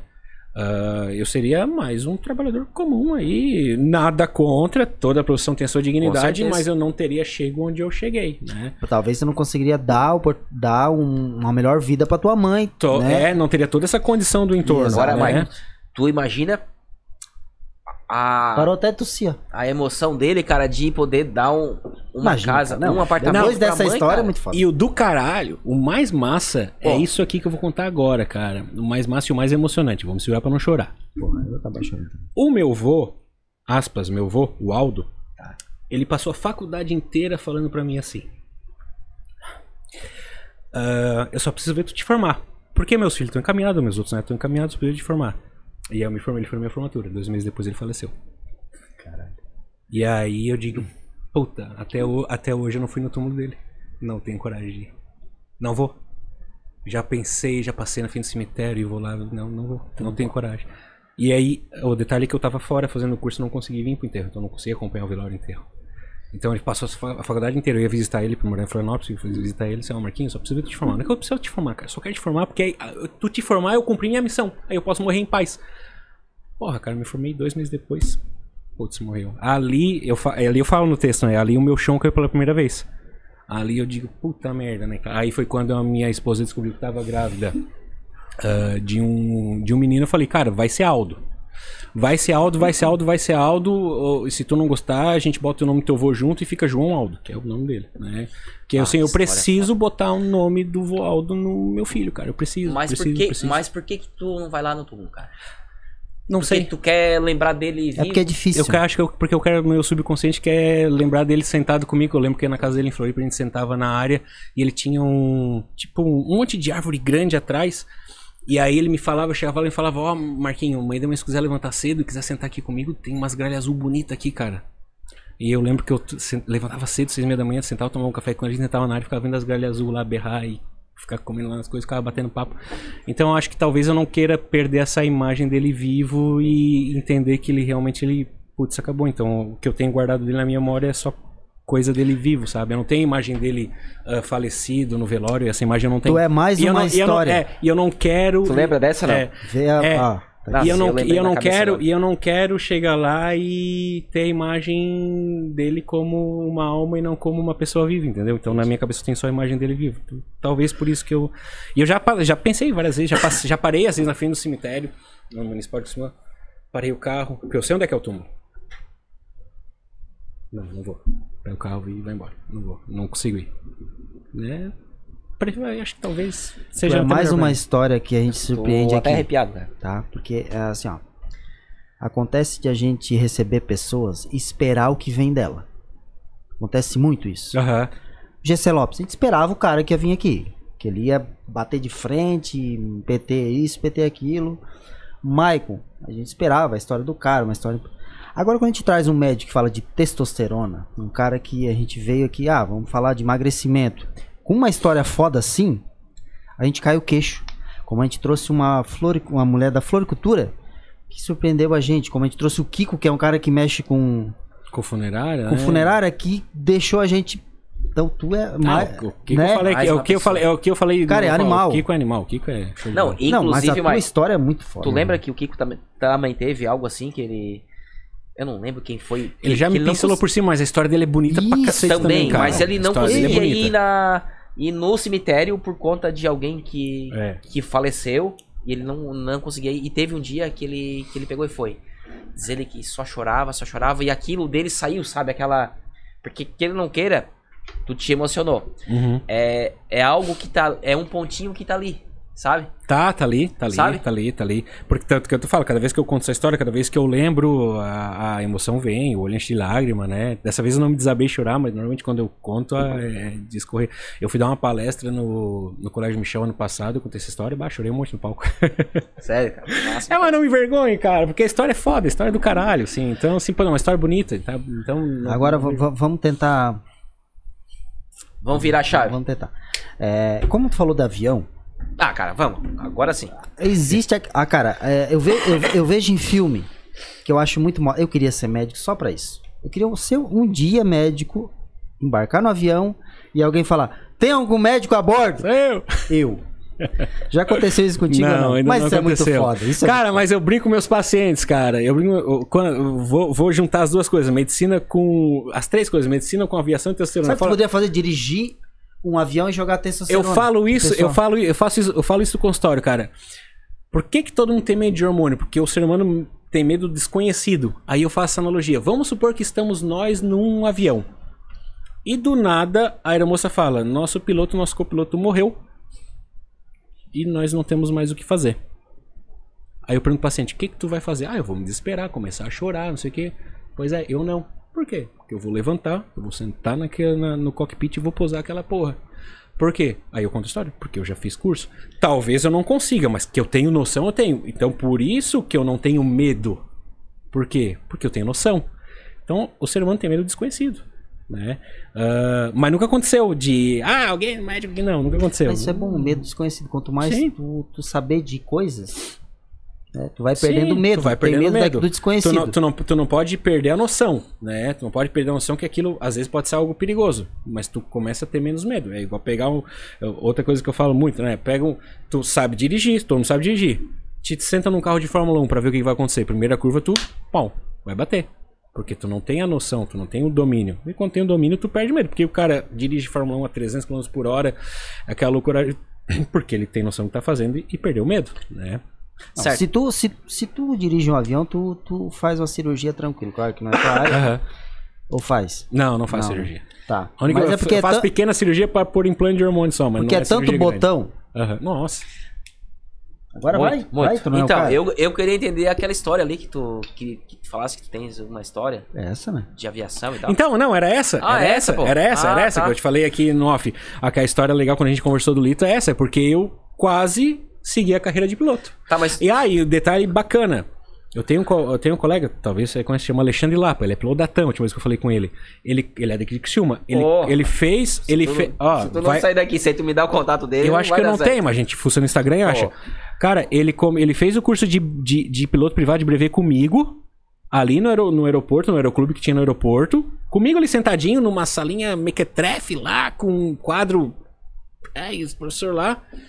E esses, esses dias não, ó. Dois, anos até pegar um voo, senta ele. Era tava ele, de cara? car... Não, ele não tava pilotando, ele tava Tá. de carona, né? Porque eles andam Ah, de carona. sei, sei, sei. Pá, Marquinhos, não sei o que. Ô, Alexandre, cara. Ô, bicho, tu é piloto da TAM? Assim, ah, sou copila da TAM. Eu tô, tô voltando pra Beasa é Floripa, né? Eu tava voltando de São Paulo. Tô pegando uma carona aqui. Putz, vem me conversando, vou mostrando vídeo de avião cruzando um com o outro no, no ar, assim, lá, Ah, 30 mil massa. pés. Puta, é muito legal. Cara, tem ele é piloto aqui de Criciúma. Eu acho que ele tá morando em Floripa agora, né? Pelo menos há três anos, quando eu conversei com ele, ele tava morando em Floripa. A base dele era Floripa. Mas é um cara que começou comigo. Hoje é piloto da. É, provavelmente ele já é piloto. Já deixou de ser copila e já, tá, se- e já, já deve ter evoluído pra piloto. Porque a carreira do piloto é assim, né? Quando tu entra numa companhia, tu começa como copiloto nacional, piloto nacional, copiloto internacional, piloto internacional. Então, o piloto internacional, o comandante, é o último estágio da carreira. Então, você vai pegar um voo internacional, sempre tem um velhinho lá e um mais novinho, né? Que é o comandante e o, e o copiloto. Mas Então, o- assim. E Mas começou- seria mais legal assim, ó, tem, o piloto morreu.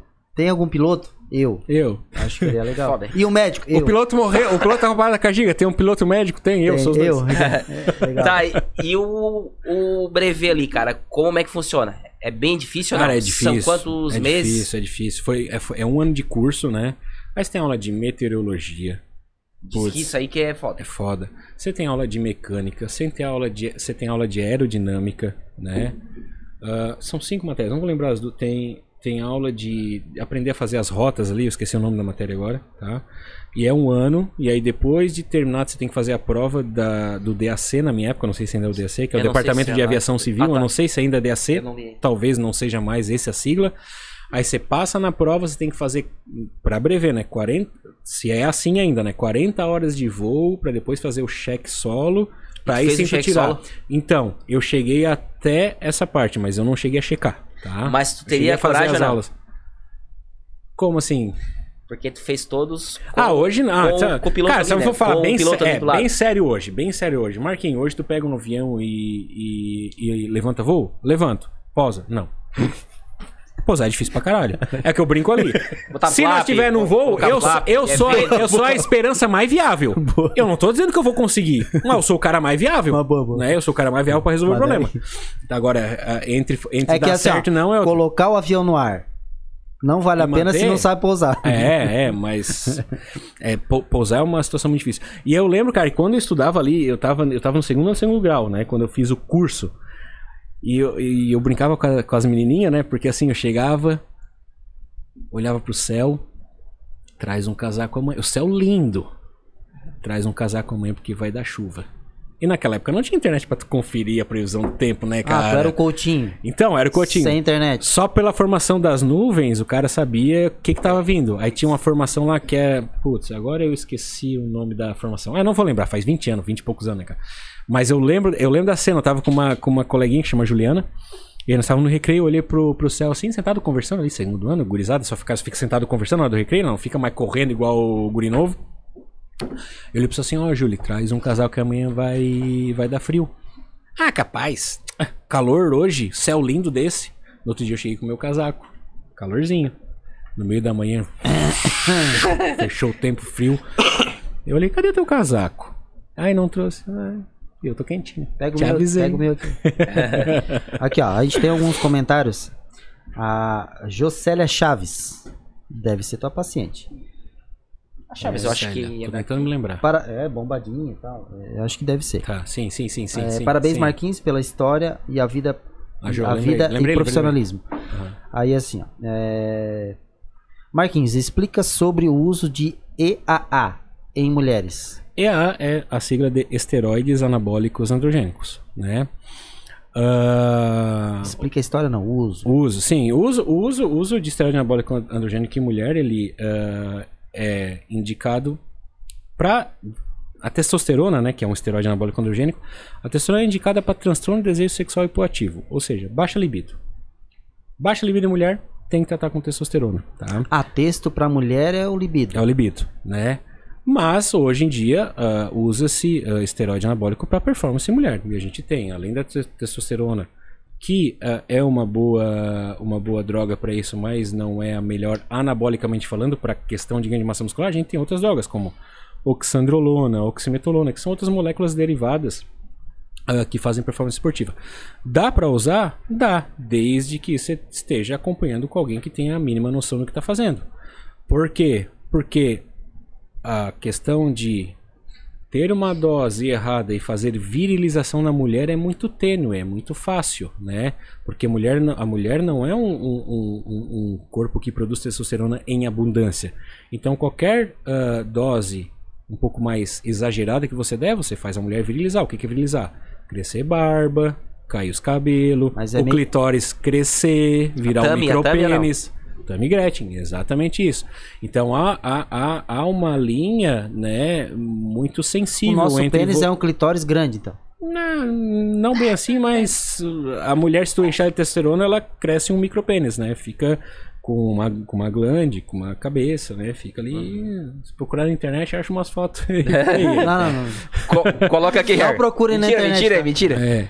E então, então há uma linha ah, muito tênue entre você fazer merda e você conseguir fazer um trabalho bem feito, né? Então isso Entendi. depende muito de sintomatologia clínica, de como é o treino, como é a dieta, da dose que vai usar, do acompanhamento, né? As minhas pacientes, eu falo pra elas, eu encho o saco delas pra caramba, porque eu faço vinha a cada 45, 60 dias me mostrar exame, porque senão eu não trabalho, né? Justamente porque a primeira, eu eu sempre falo, a primeira questão é não te trazer dano.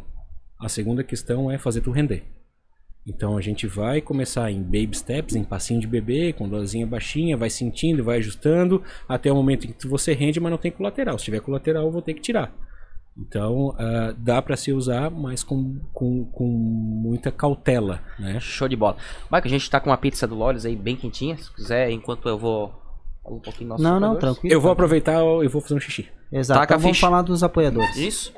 É, Lores Via Pian, né, aqui no Caravaggio, inclusive a gente recebeu uma pizza quentinha, muito boa, né? Maravai Parts, gestão de negócios, é, que envolve moda, né? O que eu vou comendo. G- Gestão em moda, né? Fala com o Pichu.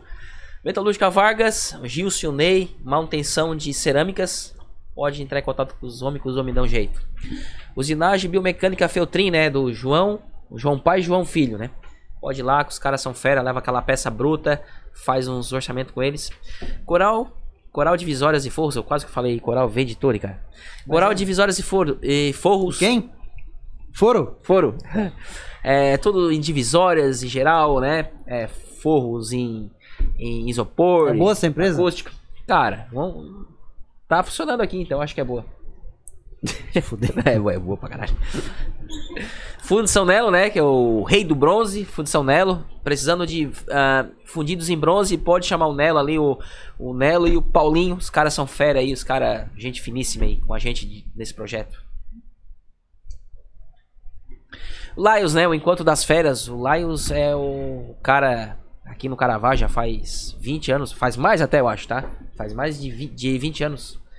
O cara. Ah, o Lions deve ter uns 40 e pouco, né? Próximo, Harry. Assistência familiar Cocal do Sul.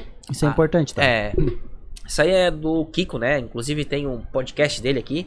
E o Kiko também tem um podcast do- no nosso estúdio aqui, né? A gente aluga nosso estúdio aqui e tal. O Kiko tem o podcast 360. Inclusive, eu tô com uma ideia aqui, vou falar ao vivo. A gente vai botar logo do 360 aqui e eles vão botar do Coralcast no deles. Eles pagam, não? Ah, com certeza. Jade, A papelaria. Jade, que era, Tá, que então era taca a uma. Era esquecido, era uma papelaria ferrada, tava lá há anos. Aí pega o Luiz, né, Felipe? Luiz, cara. O Luiz pega e transforma isso, cara, e muda logo dos carros, papelaria e suprimentos. Tá lá, acabou o copo na tua empresa, papel, Marcos. chamequinho. Se- Simplesmente Valeu, liga obrigado. pra Jade. a- é, procura a Jade na, na rede social vai, e, e entra em contato pelo telefone. e- vai o chamequinho rápido, vai o copo. Suprimentos pra, para empresas. Próximo, Harry. Já pensou em fazer um podcast? Aluga-se. Então a gente tem três cortinas aqui, a gente fecha. Vira total outro podcast. A luminária a gente escolhe a cor, a gente bota um detalhe aqui coloca alguns quadros, enfeites e taca ali pau. Quer fazer ao vivo no YouTube? Quer fazer ao vivo no Instagram? Quer fazer só áudio? Quer só gravar aí de recordação com a família? Traz aqui, a gente tá alugando o espaço por hora. E é o melhor podcast, né? Com mais relevância da, da região. Então, estúdios Coralcast. Próximo é o Coralcast, que é o maior patrocinador de todos os tempos da galáxia. A gente hoje teve uma surpresa, de repente começou a entrar uma galera aí. Mas, tá- mas, mas também tu. Aí entrou o, o, o Edmilson da Testosterona Baixa, o- Esse é o cara que tem que me visitar? ele chegou aqui brabo comigo, chegou assim, ah, e tu me quebra, né? É, a Zola vai confirmar se é texto baixo ou não é baixo. Não fala nada, então tu é, tá ali. Aí a minha mãe, o Luciano, meu padrasto, e a Zola, minha tia e meu tio. Vieram é o- visitar a gente, que é que, o meu legal, prazer em recebê-los aqui. Vocês nunca tinham vindo, o Edmilson já tinha vindo. É, mas ele ficou nervoso, ele ficou bravo. Ficou bravo? Geralmente Ficou o bravo? pessoal fica bravo mesmo, né? Vai levar uma bronca, vai levar uma bronca. Mas é isso aí, eu acho que eu tenho, eu tenho umas perguntas aqui que é Taca, meio polêmica. Foda-se. É, Vamos lá, gostamos de polêmica. Comer pizza é boa? é boa? Boa! Pode Boa. comer pizza? Comer, Claro que pode. Ô, pizza é muito bom, né, cara? Tá, então vamos lá. Pizza é muito bom. Pra emagrecer, a pessoa precisa apenas ter vergonha na cara? Vamos lá. Ah, emagrecimento, a obesidade, desculpa, ela é uma doença. Ela está classificada no Código Interna- Internacional de Doenças com o número E66, que é obesidade, CID E66. Tá? Então ela é uma doença. É uma doença complexa, de uma dificuldade de tratamento extremamente grande. Tá?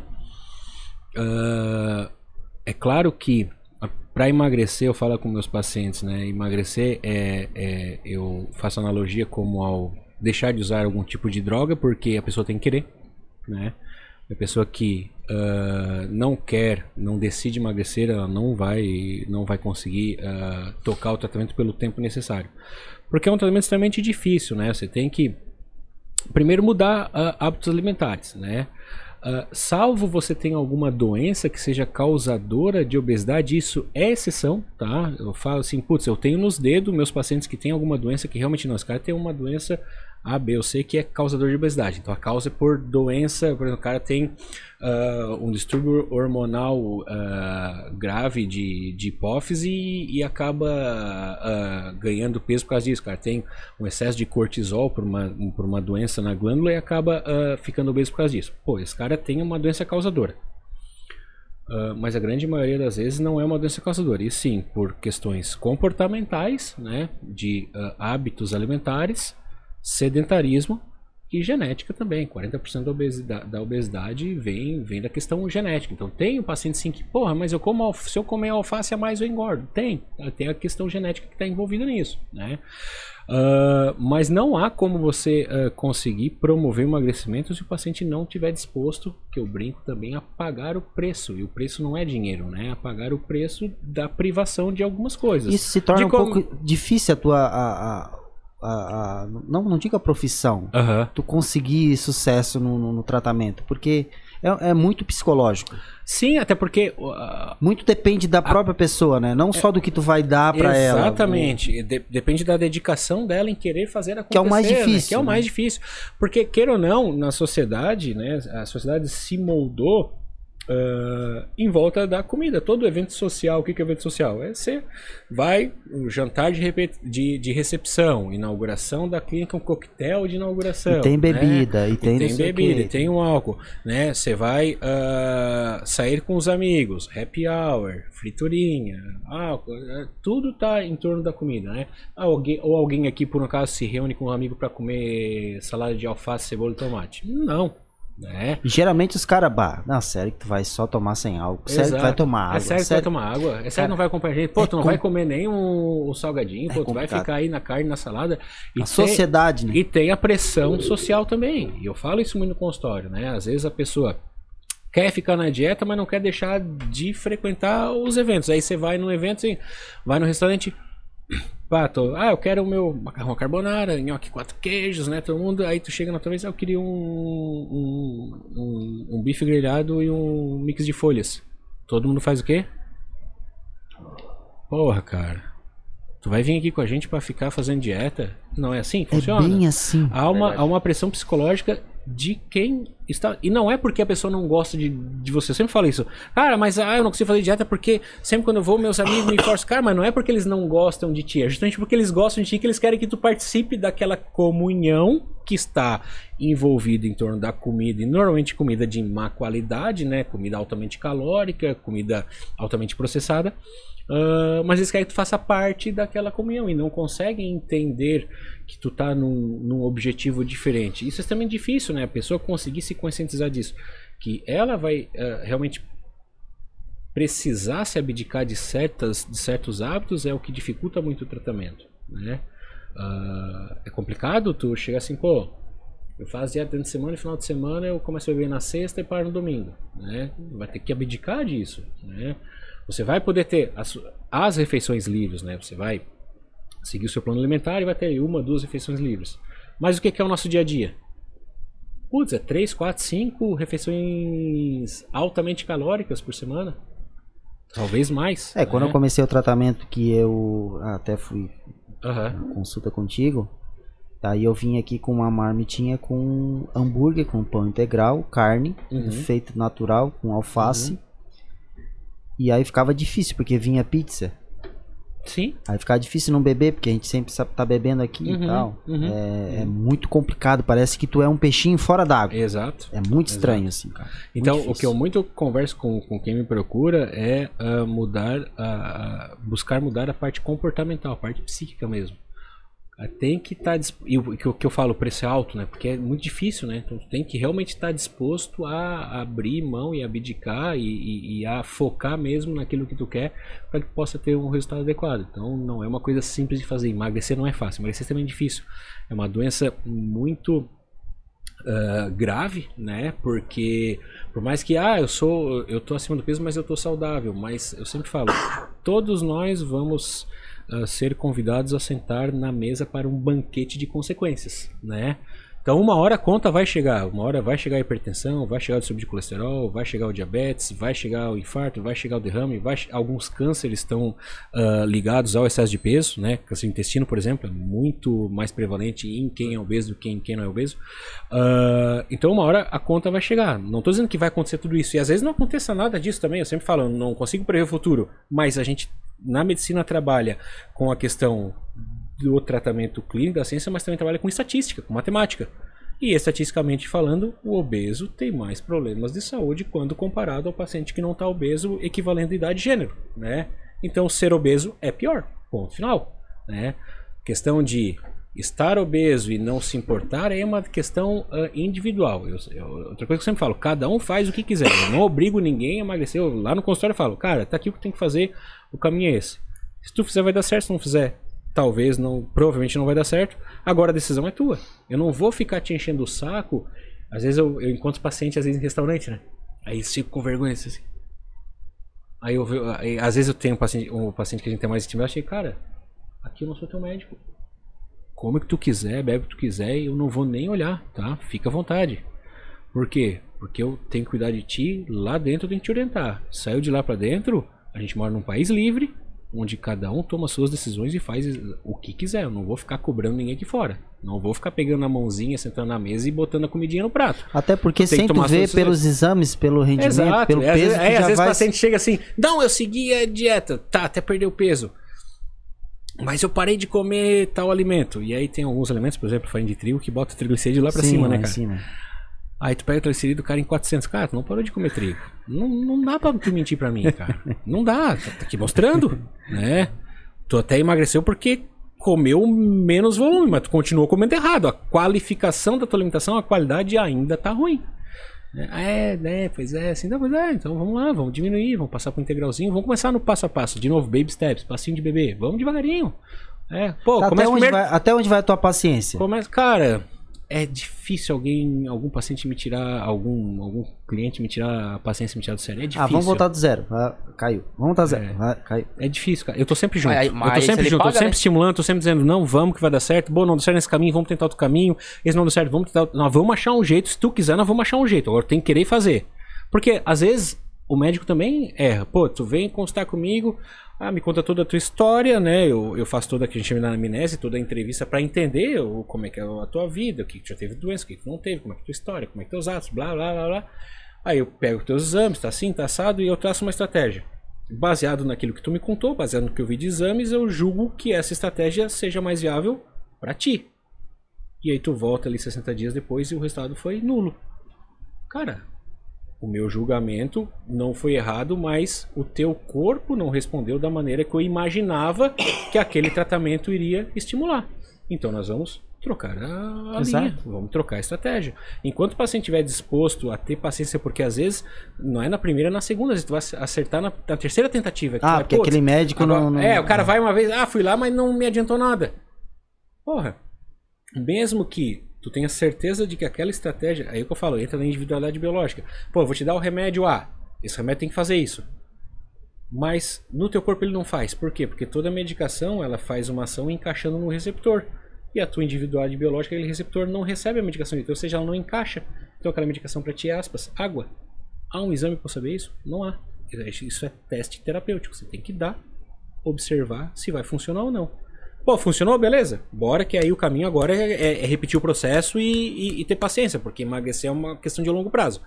Putz, não funcionou, você senta diz, não aconteceu nada. Pô, essa medicação pra tua individualidade, ela é ótima, mas não funciona. Pô, tem paciente deu dar, tem uma medicação ah, que são os análogos de LP1, aquelas injetáveis que, faz na barriga, também na moda agora, que são medicações extremamente caras, né? Pô, coisa que custa assim, 500 reais por mês de tratamento, é um negócio pesado. E eu já dei paciente que vou, e, e, assim, a maioria das pessoas respondem muito bem. Eu já tive um ou dois pacientes, acho que dois, não me lembro agora certo, que eu dei, o cara gastou a grana, voltou e nada, não, senti nada. Não baixou minha fome, tu falou que podia dar enjoo, não senti enjoo, não senti nada. Foi a mesma coisa que injetar nada, só senti a dor da agulha. É bem-vindo à medicina. Você tem ah, a tua individualidade biológica não responde a esse tipo de droga. Pra ti não serve. Ah, mas gastamos dinheiro. Pois é. Não há como o médico adivinhar, não há um exame que eu possa fazer pra me definir se tu vai responder bem àquela droga ou não. Você tem que fazer toda a análise, entender qual que é o problema, julgar o que é mais indicado e trabalhar. Depois, se não der, paciência, você troca. É um gato aí. Ele tá pedindo texto. ah, como como a, a texto ela aumenta o libido, Tem um gato aqui em cima, eu acho. é em cima do forro. Não sei, do teto, sei lá de onde. É? Legal. Não tem problema, temos trilha sonora. Vê isso que massa. A, Que a, ma- a masturbação diminui a testosterona? Pelo contrário. Ah, Até para. aumenta. Aham. Ah, a masturbação estimula a produção de testo. É claro que o cara. ah, ah, eu vou tirar minha testosterona de 300 para 800 só na masturbação. É óbvio que isso não vai acontecer. Mas se você comparar ah, nível de testosterona pré-masturbação e pós-masturbação, normalmente é uma secreção aumentada depois da masturbação. Então, teoricamente, aumenta. Show de bola. Ah, quero pedir pro pessoal de casa aí que tá assistindo, ah, compartilha, dá um like aí, se inscreve no nosso canal, no Coralcast aí, tá? Tem o nosso Instagram, coral.pcast. Eu queria... Ah, siga Felipe Coral. Isso, siga Felipe Coral e Maicon Coral e Marquinhos, né? Marquinhos. Marquinhos. Marquinhos Maf. Mar- Marquinhos Maf. Maf. Siga a coral.pcast. Isso. É, Inscreva-se no YouTube. Isso a gente aí. tem o TikTok também. Mande mensagem.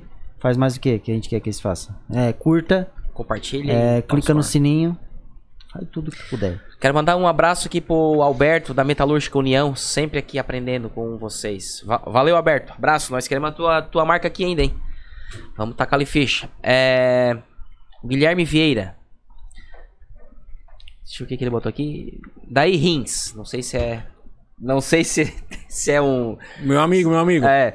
Eu, Daí brin- Rins. eu brinco, eu brinco, a gente brinca, a gente apelidou ele de rins. Tá. A Pri tá pedindo beijo. Bateria dela acabou. Fábio, Fábio Cleo. Tô embuchado. Deixa eu mandar, mandar um beijo Tá, pra minha manda, mulher, manda. pra Priscila. Um beijão. E o Rins é muito. Ele é, ele é nosso vizinho lá na, na praia e. A gente. a- Uma vez, a, história é a seguinte, já que ele tá vendo, eu vou contar. Vai ficar, se ficar bravo também problema dele. Danado. Ah, nós estávamos ah, conversando, batendo papo assim, ah, nós, nós podíamos fazer, podíamos fazer uma. Uma coisa que é de bar em bar, né? E passando de bar em bar, tomando uma gelada em cada bar, brincando, né? E a minha esposa, que é, ele tem. ah, a minha esposa brinca que ele, que ele tem pouco rins. Mas tu não pode, Guilherme, porque tu tem pouco rins. Opa. Aí a gente apelidou ele, ele Rins. de rins. Ficou rins. Massa, massa. Ó. Tem mais aí? Tem. Fábio Cleo. O Marquinhos, se ele não é o máximo, simplesmente ele é, o- ele é o melhor. obrigado, obrigado. Gente boa, obrigado, gente boa pra obrigado. caramba. É, bom, um cara gente, simples pra caramba, um cara bem História gente, massa. gente, gente fina aqui. A Adriana Amboni, parabéns galera, baita podcast. Valeu Adriano, abraço. Valeu, negão. Quero mandar um abraço pro Negão e um abraço pro... Esqueci. Pro neguinho. Pro Ne- Não. Esqueci, Negão depois, Neguinho. depois eu lembro. Do, pro Alex. O Alex. Ô, memória Alex tá é o que o ganhador do, do livro do Felipe Colombo. Isso mesmo. Ah, tem uma pergunta da Mari aqui, ó. Vai. O, anti, o anticoncepcional, que também é um tabu para muitos por conta do hormônio, ele é preju- prejudicial à mulher? Vamos lá, a resposta básica do médico é depende, né, cara? Depende da indicação, né? O anticoncepcional depende do tipo também, mas em sua grande maioria as pílulas são hormônios combinados entre um estradiol e uma progesterona, que são dois hormônios, né? E dependendo da indicação, ela é benéfica. Dependendo se mal indicado, eu já não acho muito legal, baseado naqueles nos estudos que eu faço em relação a, a, a, a questão de terapias hormonais, né? Vou explicar o porquê. Por exemplo, uma mulher que tem endometriose, adenomiose, ovário policístico, o, o, o anticoncepcional ele é bem indicado, porque ele trata essas doenças, ele funciona como tratamento. É claro, de endometriose, entrou a. Mano. é claro Veio uma Deu. médica aqui, veio a doutora Beatriz, Beatriz Milanês, Milanês, a gineco. Gineco. Isso, Ah, conheço. Ah, então, ele tem as suas indicações, né? O que eu questiono do anticoncepcional, né? Aí é, uma- é um questionamento que eu faço ah, comigo mesmo e, e levanto celebre com as minhas pacientes, é você usar pílula hormonal combinada, pílula anticoncepcional, a mais comum, né? Por uma menina de 20 anos que não tem doença nenhuma, que simplesmente a indicação é só por contracepção, só como contraceptivo. Sendo que você tem hoje no mercado coisas muito mais modernas e menos danosas para o corpo da mulher, né? Como implante de hormônio, como o DIU, né? Ah, como pílulas sem o estrogênio, porque qual é o grande problema? Um dos hormônios que está contido na pílula anticoncepcional, que é o estradiol, ele aumenta uma molécula no sangue que chama SHBG, que é a globulina ligadora dos hormônios sexuais. Essa globulina ligadora dos hormônios sexuais se liga na testosterona. E aí o que acontece com a mulher que usa anticoncepcional com estrogênio? A testosterona fica menor. O que acontece com a mulher que tem baixa testosterona? Transtorno de desejo sexual hipoativo, baixa libido. Aí a mulher tem uma libido de merda, tem uma lubrificação ruim, tem um orgasmo ruim, né? Eu tive uma paciente, nunca me esqueço, foi muito marcante, uns 30 e poucos anos, chegou pra mim, tomava anticoncepcional desde antes de começar, de iniciar a atividade sexual. Já, já tomava por questão de regular a menstruação, que se usa bastante pra isso. E ela chegou com 35 anos e disse, putz, cara, tu, ela não tinha filho ainda, pô, ah, pô, 35 anos já tá quase 20 anos usando anticoncepcional, né? Tem os riscos cardiovasculares, aumenta o risco de trombose, essas coisas. Pô, vamos tirar e vamos botar um, alguma coisa mais saudável, que não deixe o grado mais saudável. Aí tiramos a pílula e, e optamos por botar um- uma outra pílula, mas só com progesterona, sem o estrogênio, que o grande problema do anticoncepcional normal é o estrogênio. Ah, e ela voltou uns dois meses pra mim. Assim, doutor, eu tive orgasmo. Com 30 e quanto? 30 e poucos anos. Poxa. Tá, mas como assim? Não, pela primeira vez na vida eu soube que era um orgasmo. Eu pensava que eu tinha orgasmo, só que eu não tinha. A minha, ah, a minha ah, vida sexual melhorou da água pro vinho depois que eu parei a pílula. Agora eu sei o que é ter um orgasmo. Até então eu achava que tinha, mas não tinha. Aí assim, putz, bem-vindo ao mundo sem, o- sem, a- sem um hormônio que tu não precisa usar, né?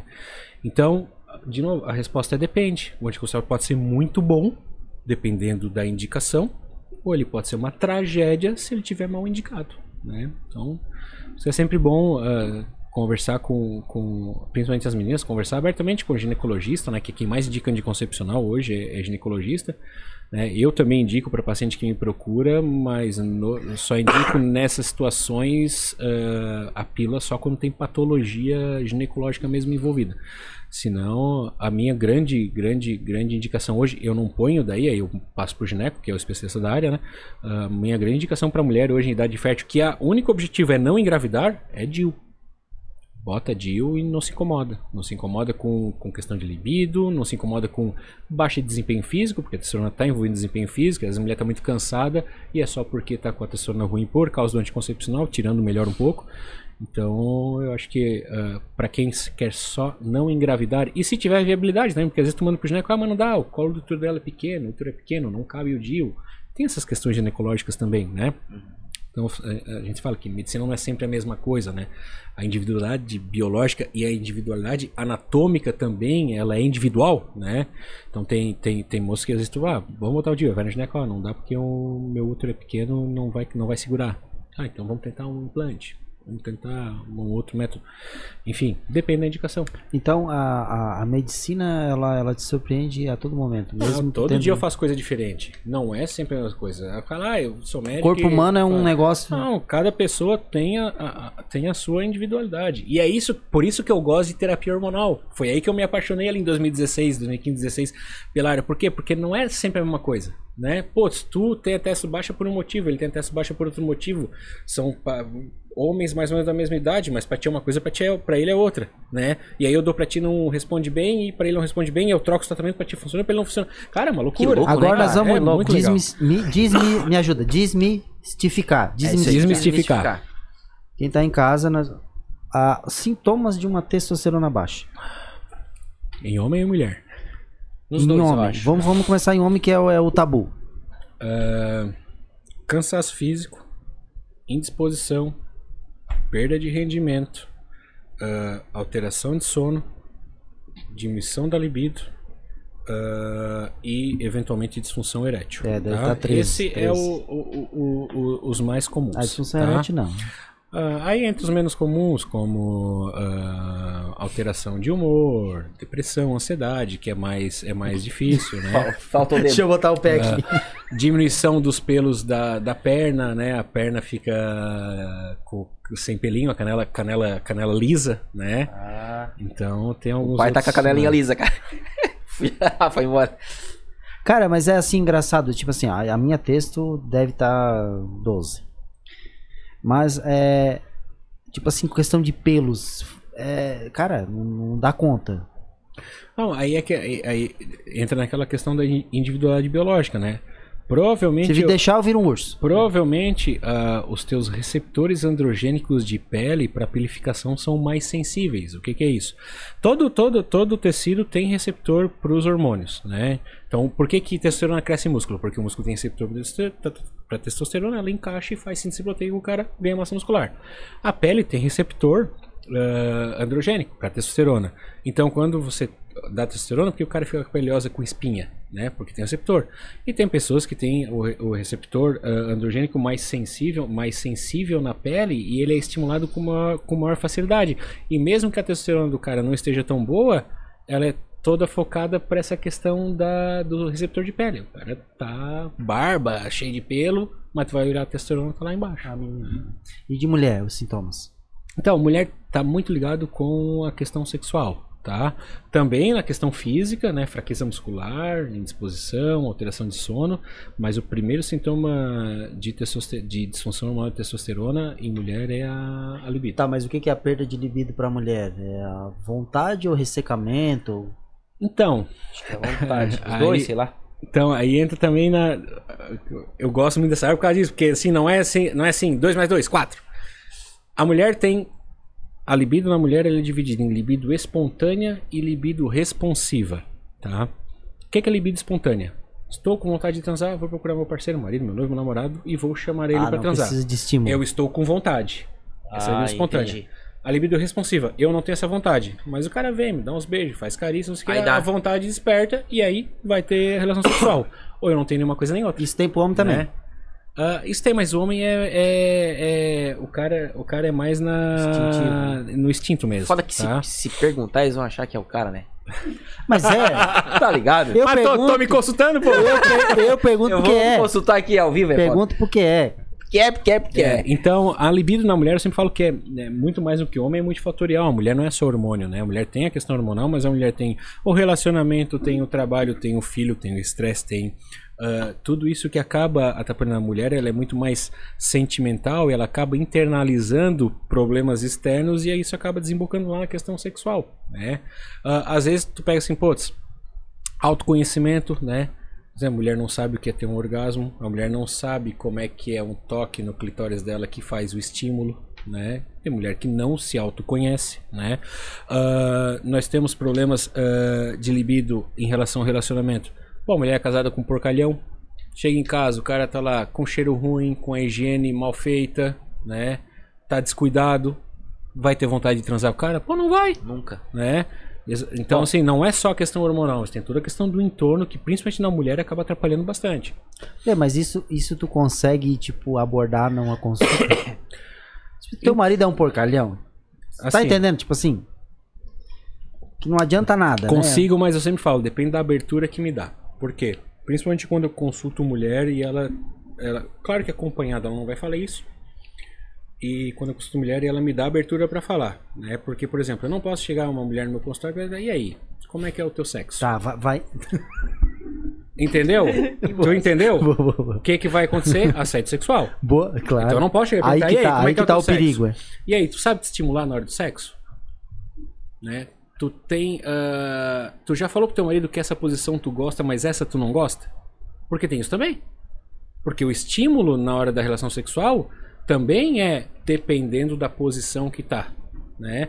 Tem mulher que gosta de uma posição, mas não gosta da outra, por quê? Justamente porque não tem o estímulo clitoriano. E aí não vai ter prazer, né? Ah, então depende da abertura, né? Tem mulheres que ah, dão abertura pra gente entrar um pouco mais nesse, nesses detalhamentos, né? E tem mulheres que não- eu sempre falo, cara, quer falar, isso pra homem também, quer falar, quer constar comigo sobre questões sexuais, não pode ter vergonha. Porque faz diferença eu saber se tu sabe se masturbar ou se tu não sabe se masturbar e tu não sabe chegar ao orgasmo sozinha. Porque se tu não sabe chegar ao orgasmo sozinha, como é que tu vai querer cobrar do teu parceiro que te leva ao orgasmo, se tu mesmo não sabe? Então faz essa diferença. Então tudo depende. Então eu não quando a mulher queixa pra mim, ah, tô com baixa libido, né? Eu tá, libido responsiva, aí eu explico o que eu explico pra vocês.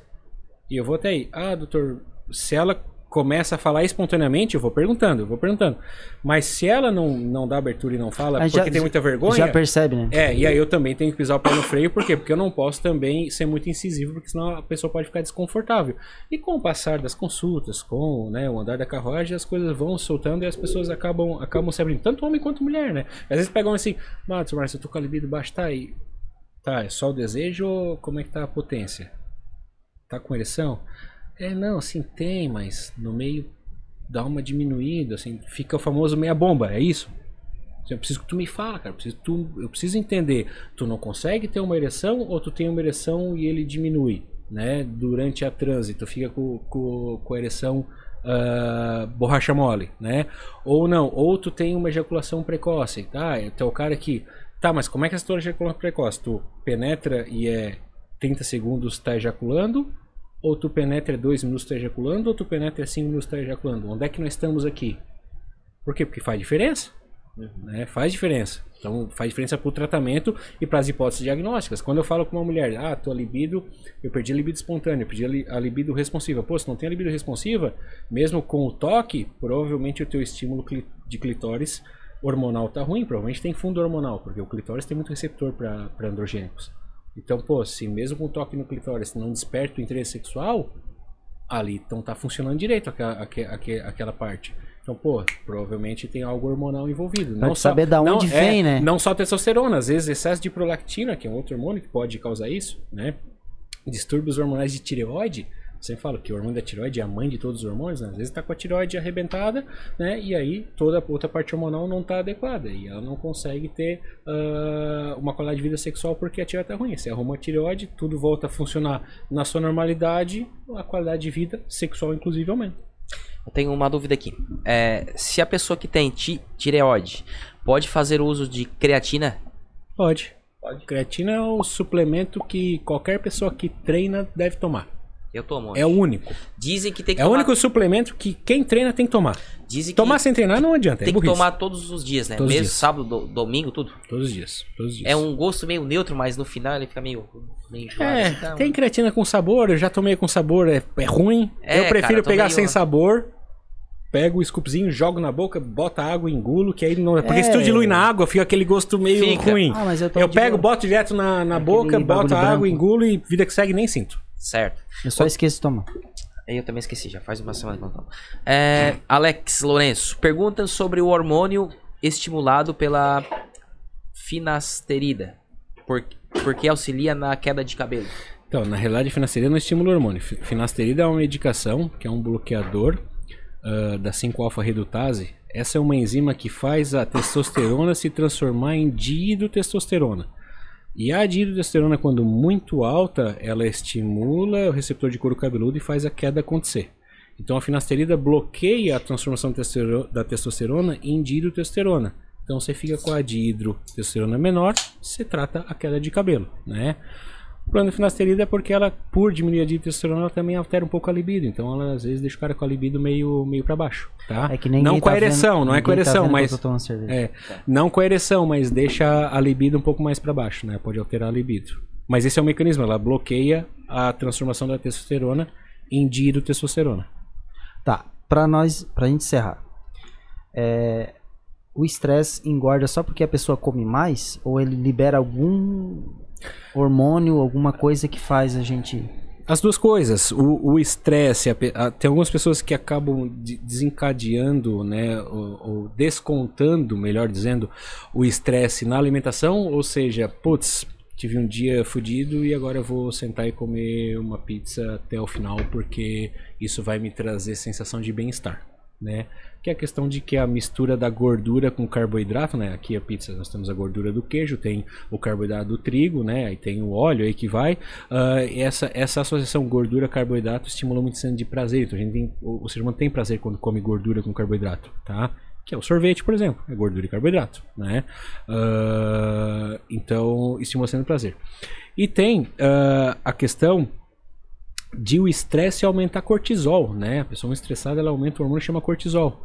E o cortisol, quando alto por períodos muito longos, né, ele acaba gerando processos inflamatórios. A pessoa fica, aspas, inflamado, o cara fica inchado, né? Então tem essa questão Ah, que também então é- acaba influenciando, né? O é estresse acaba acaba gerando uma alta de cortisol e a pessoa acaba ficando inflamada mesmo.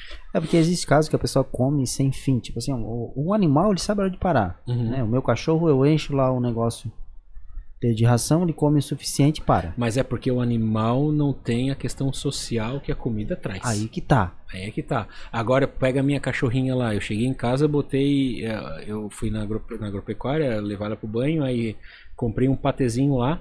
Aí botei o patê e um pouquinho de ração. Comeu tudo. A minha esposa chegou em casa, postou no Instagram. Pegou um petisco e deu. Comeu tudo. Por quê? Porque tem a questão da palatabilidade também. Tu pega um animal que.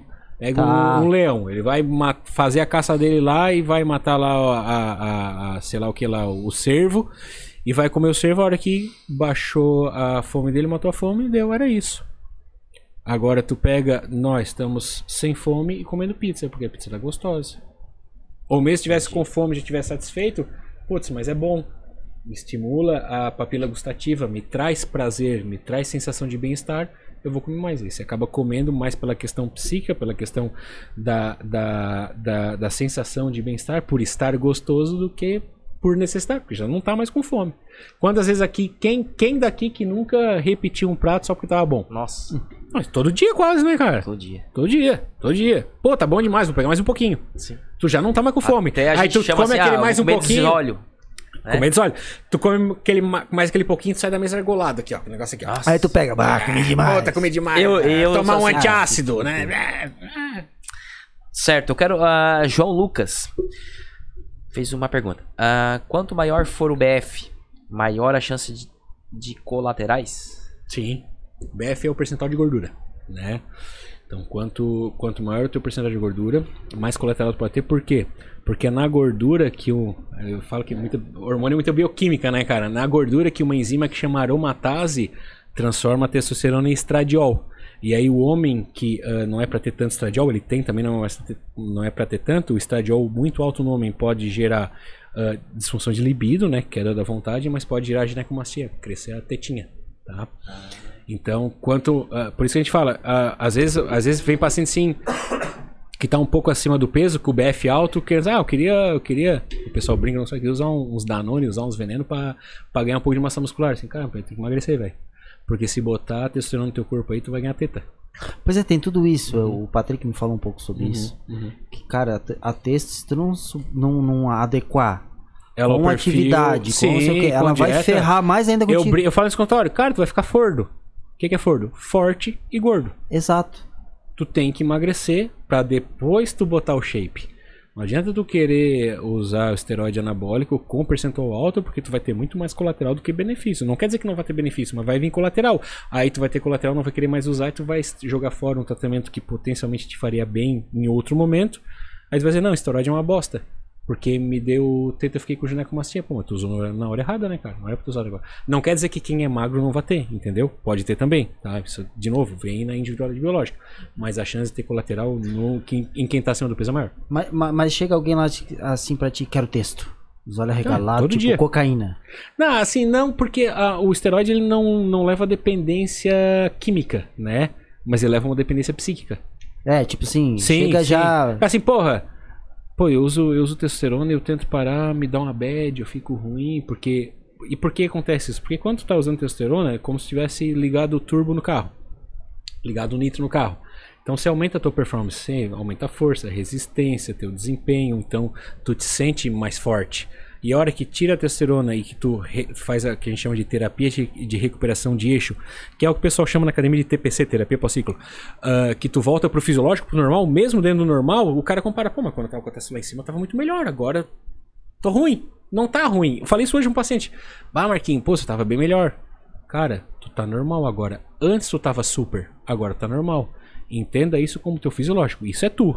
Antes tu tava com gasolina aditivada, agora tu não tá mais, tá? E agora tu ainda tem que ficar sem, porque a gente já tá no processo de tua recuperação e da tua ah, momento de tu ficar sem nada, ficar natural para questão de controle da, de saúde, para tu que tu possa fazer depois de novo com, com certa segurança, né? Por que eu falo com certa segurança? Porque não existe nenhum tratamento. Eu falo isso no Instagram direto, direto, direto, direto, cara. Não existe tratamento na medicina isento de risco. Tomar um paracetamol pode te levar à morte, né? Tá lá na bula do remédio, né? Então, ah, não posso prometer o paciente, não, pode fazer isso aqui que não vai dar nada. Mentira, né? Já tem que trocar de profissional, cara. Tu pode fazer isso aqui com segurança, mas estaremos de olho com uma vigilância ativa, fazendo todo um controle para que não haja nenhum problema e se for identificado algum problema, a gente possa agir a tempo de resolver. Porque não tem tratamento que tenha risco zero, isso não existe. Cara, Tranquilo, cara. Eu tirei Animal. várias dúvidas. Animal. História de vida massa aí. claro que a gente tinha Uhum. muita coisa pra falar. A gente chama de novo, né? A gente tá em duas horas é, exatas. Ah, se deixar eu falo um monte, cara. Não, mas é essa a ideia do podcast. Mas é a gente legal. se sente à vontade e a gente vai falando, vai falando e, Uhum. e é, é legal. É, é como se a gente tivesse uma conversa entre amigos de Uhum. bar, trocando uma ideia e é isso aí. A, a tua história de vida, o começo ali é muito pau. foda. É bacana. Parabéns, É, cara. Isso Obrigado, obrigado. deveria usar como um portfólio. Não, tanto que tá lá, tanto que lá no meu perfil, a primeira hoje, bolinha cara, de destaque sobre mim, aquela sempre fica ali, aquela não Cara, sai é nunca. animal, aquela... cara. E volta e Achei meia assim, muito como, hoje. é que ninguém fuça o Instagram, ninguém vai ali e fuça e fica olhando destaque, né? Mas volta e meia eu recebo alguém, a- algum dia assim, porra, li a tua história, que história bacana, que história bonita, não sei, é muito massa, bem legal. Massa, Não, é massa mesmo. massa mesmo. Meus parabéns aí pra ti. Ah, obrigado. É, teve alguma coisa que tu queria falar que a gente não perguntou, que tu queria destacar, usar essa oportunidade? Cara, eu queria orientar quem quem estiver vendo isso pra quando tiver alguma dúvida sobre hormônio, procura alguém que, que, que você não precisa, eu sempre falo, não precisa vir em mim, mas vai alguém que tu veja que realmente se dedique em estudar o assunto a sério, né? Porque há uma disseminação de muita informação errada quanto a esteroide e a pessoa, por medo de procurar alguém que trabalhe com isso, acaba indo para o mercado para ela. E o grande problema hoje é cair, que a gente brinca, cair nas garras do mercado paralelo. Né? É ali que acontece. Quando você vê assim, ah, morreu, não sei o que, não sei o que, sai na mídia, né? Morreu o usuário de bomba. É assim que sai no jornal, né? Usuário de bomba morre. Cara, quando. E a gente que tá no meio recebe todas as informações, tu vai ver, cara, não era o usuário que tava com médico sério. Tava com mercado paralelo, altas doses, misturando droga. Pô, tem paciente que eu já vi usando sete drogas ao mesmo tempo, sabe? Então, putz, pô, pensei em, em melhorar minha performance e, e tenho interesse em, em talvez fazer uso de, a gente chama de recursos ergogênicos, né? Procura alguém que, que tenha alguma noção pra minimizar teus riscos, né? Tu fazer um troço bacana que não acabe com a tua saúde e que te leve onde tu quer chegar, mas sem botar a tua saúde em risco, né? Ou em maiores riscos, né? Não, isso é muito importante, é um bom recado. Eu, Uhum. eu fiquei sabendo da texto, treinando musculação, jiu-jitsu e tal, no meio ali da galera, e eu disse, não, vou, pro- vou procurar um profissional. É a orelhada de academia que a gente chama, né? Isso, é muito Isso, perigoso, né? A Orelhada, isso. não, tá desde os anos 80, não, faz uma ampola por semana aí, tu vai resolver já. Isso, isso, isso. Só que aí, como é que tira depois? Aí Entendeu? eu falei, Patrick, ó, indica um profissional foda que eu quero nesse cara. E aí Uhum. onde que eu cheguei em ti? Aham. Eu já fiz tudo certinho e tal. Agora eu larguei tudo. Vou voltar. Que quando tu pega férias pra ir pra Disney? Eu vou em maio. Tá, eu vou antes então. É. Vou marcar antes. Isso, manda lá um WhatsApp. Tá, marca antes pra nós. Vamos, vamos te identifica, te, quando mandar um- o WhatsApp te identifica, diz, ó, o Marquinho mandou falar que é o Maico do Coralcast. Tá, Fala, fala sim, tá? tá. Porque aí minha secretária vai me passar o recado. Beleza, show de bola. Pode crer. é, Já tirou várias dúvidas. Te agradeço. Cara, tu tá realizado, tu vai bater a foto com o piloto. Ah, cara. Não, mas eu quero. Não, Não, não, não. Mas eu Um quero aquele piloto- piloto de Araque, né? O piloto de Araque. piloto com aquele negocinho, como é que se chama? Do médico lá, o O estetoscópio? estestos, Nossa. estestoscópio, testosterona. Testosterona. Tô mal hoje, mas tá tudo certo. Então é isso aí, muito obrigado pela presença. Tá? Pelo De novo, eu quero, do é, teu lar. quero Valeu, agradecer, quero agradecer Valeu, o valeu. convite. Foi, foi do caralho, assim. E. Gostou? Gostou mesmo? Gostei, gostei. Muito bom, tá? Não. E. Portas abertas, se ela quiser chamar de novo pra trocar ideia. Vamos, Pô, vamos, eu, vamos chamar, eu, assim, se, se- eu, que eu falo, adoro falar sobre esse assunto, adoro. Eu só estudo isso, atualmente só estudo isso. Então é um assunto que eu gosto muito e eu gosto muito de passar informação de qualidade para deixar as pessoas na maior segurança possível, porque é um assunto eh, bem, bem polêmico ainda hoje no, no, no país. Ah, então, assim, quando quiser é só chamar de novo que nós tá aqui. Beleza, a gente já agradece. Queria pedir pro pessoal de casa se inscrever no nosso canal, Coralcast, nosso Instagram, coral.pcast, né? Nosso Instagram também, Maicon Coral, arroba Maicon Coral e Felipe Coral, arroba Marquinhos Maf. PF. Maf. Maf. Marquinhos Maf. PF. PF é prato feito. não, não combina. Não combina. Não. Então tá, pessoal. Valeu, até a próxima. Sexta-feira que vem vamos ter mais um bate-papo massa Quem é aí. sexta? A Carol e talvez tenha uma convidada extra. É, Né? a gente Vamos tentar aí. vamos tentar, vamos, vamos fazer um papo legal. Que o, o, o Marcos indicou pra gente aqui. Que ele disse que é uma pessoa que ele é super fã. Isso. É. Então, Talvez ela tá assistindo em casa, né? Com certeza. É. Então tá, pessoal. Até a próxima. A gente volta nesse mesmo bate-horário, bate-canal. Isso mesmo. Coral Cast. Valeu. Tchau. Falou, abraço. tchau. Tchau. tchau.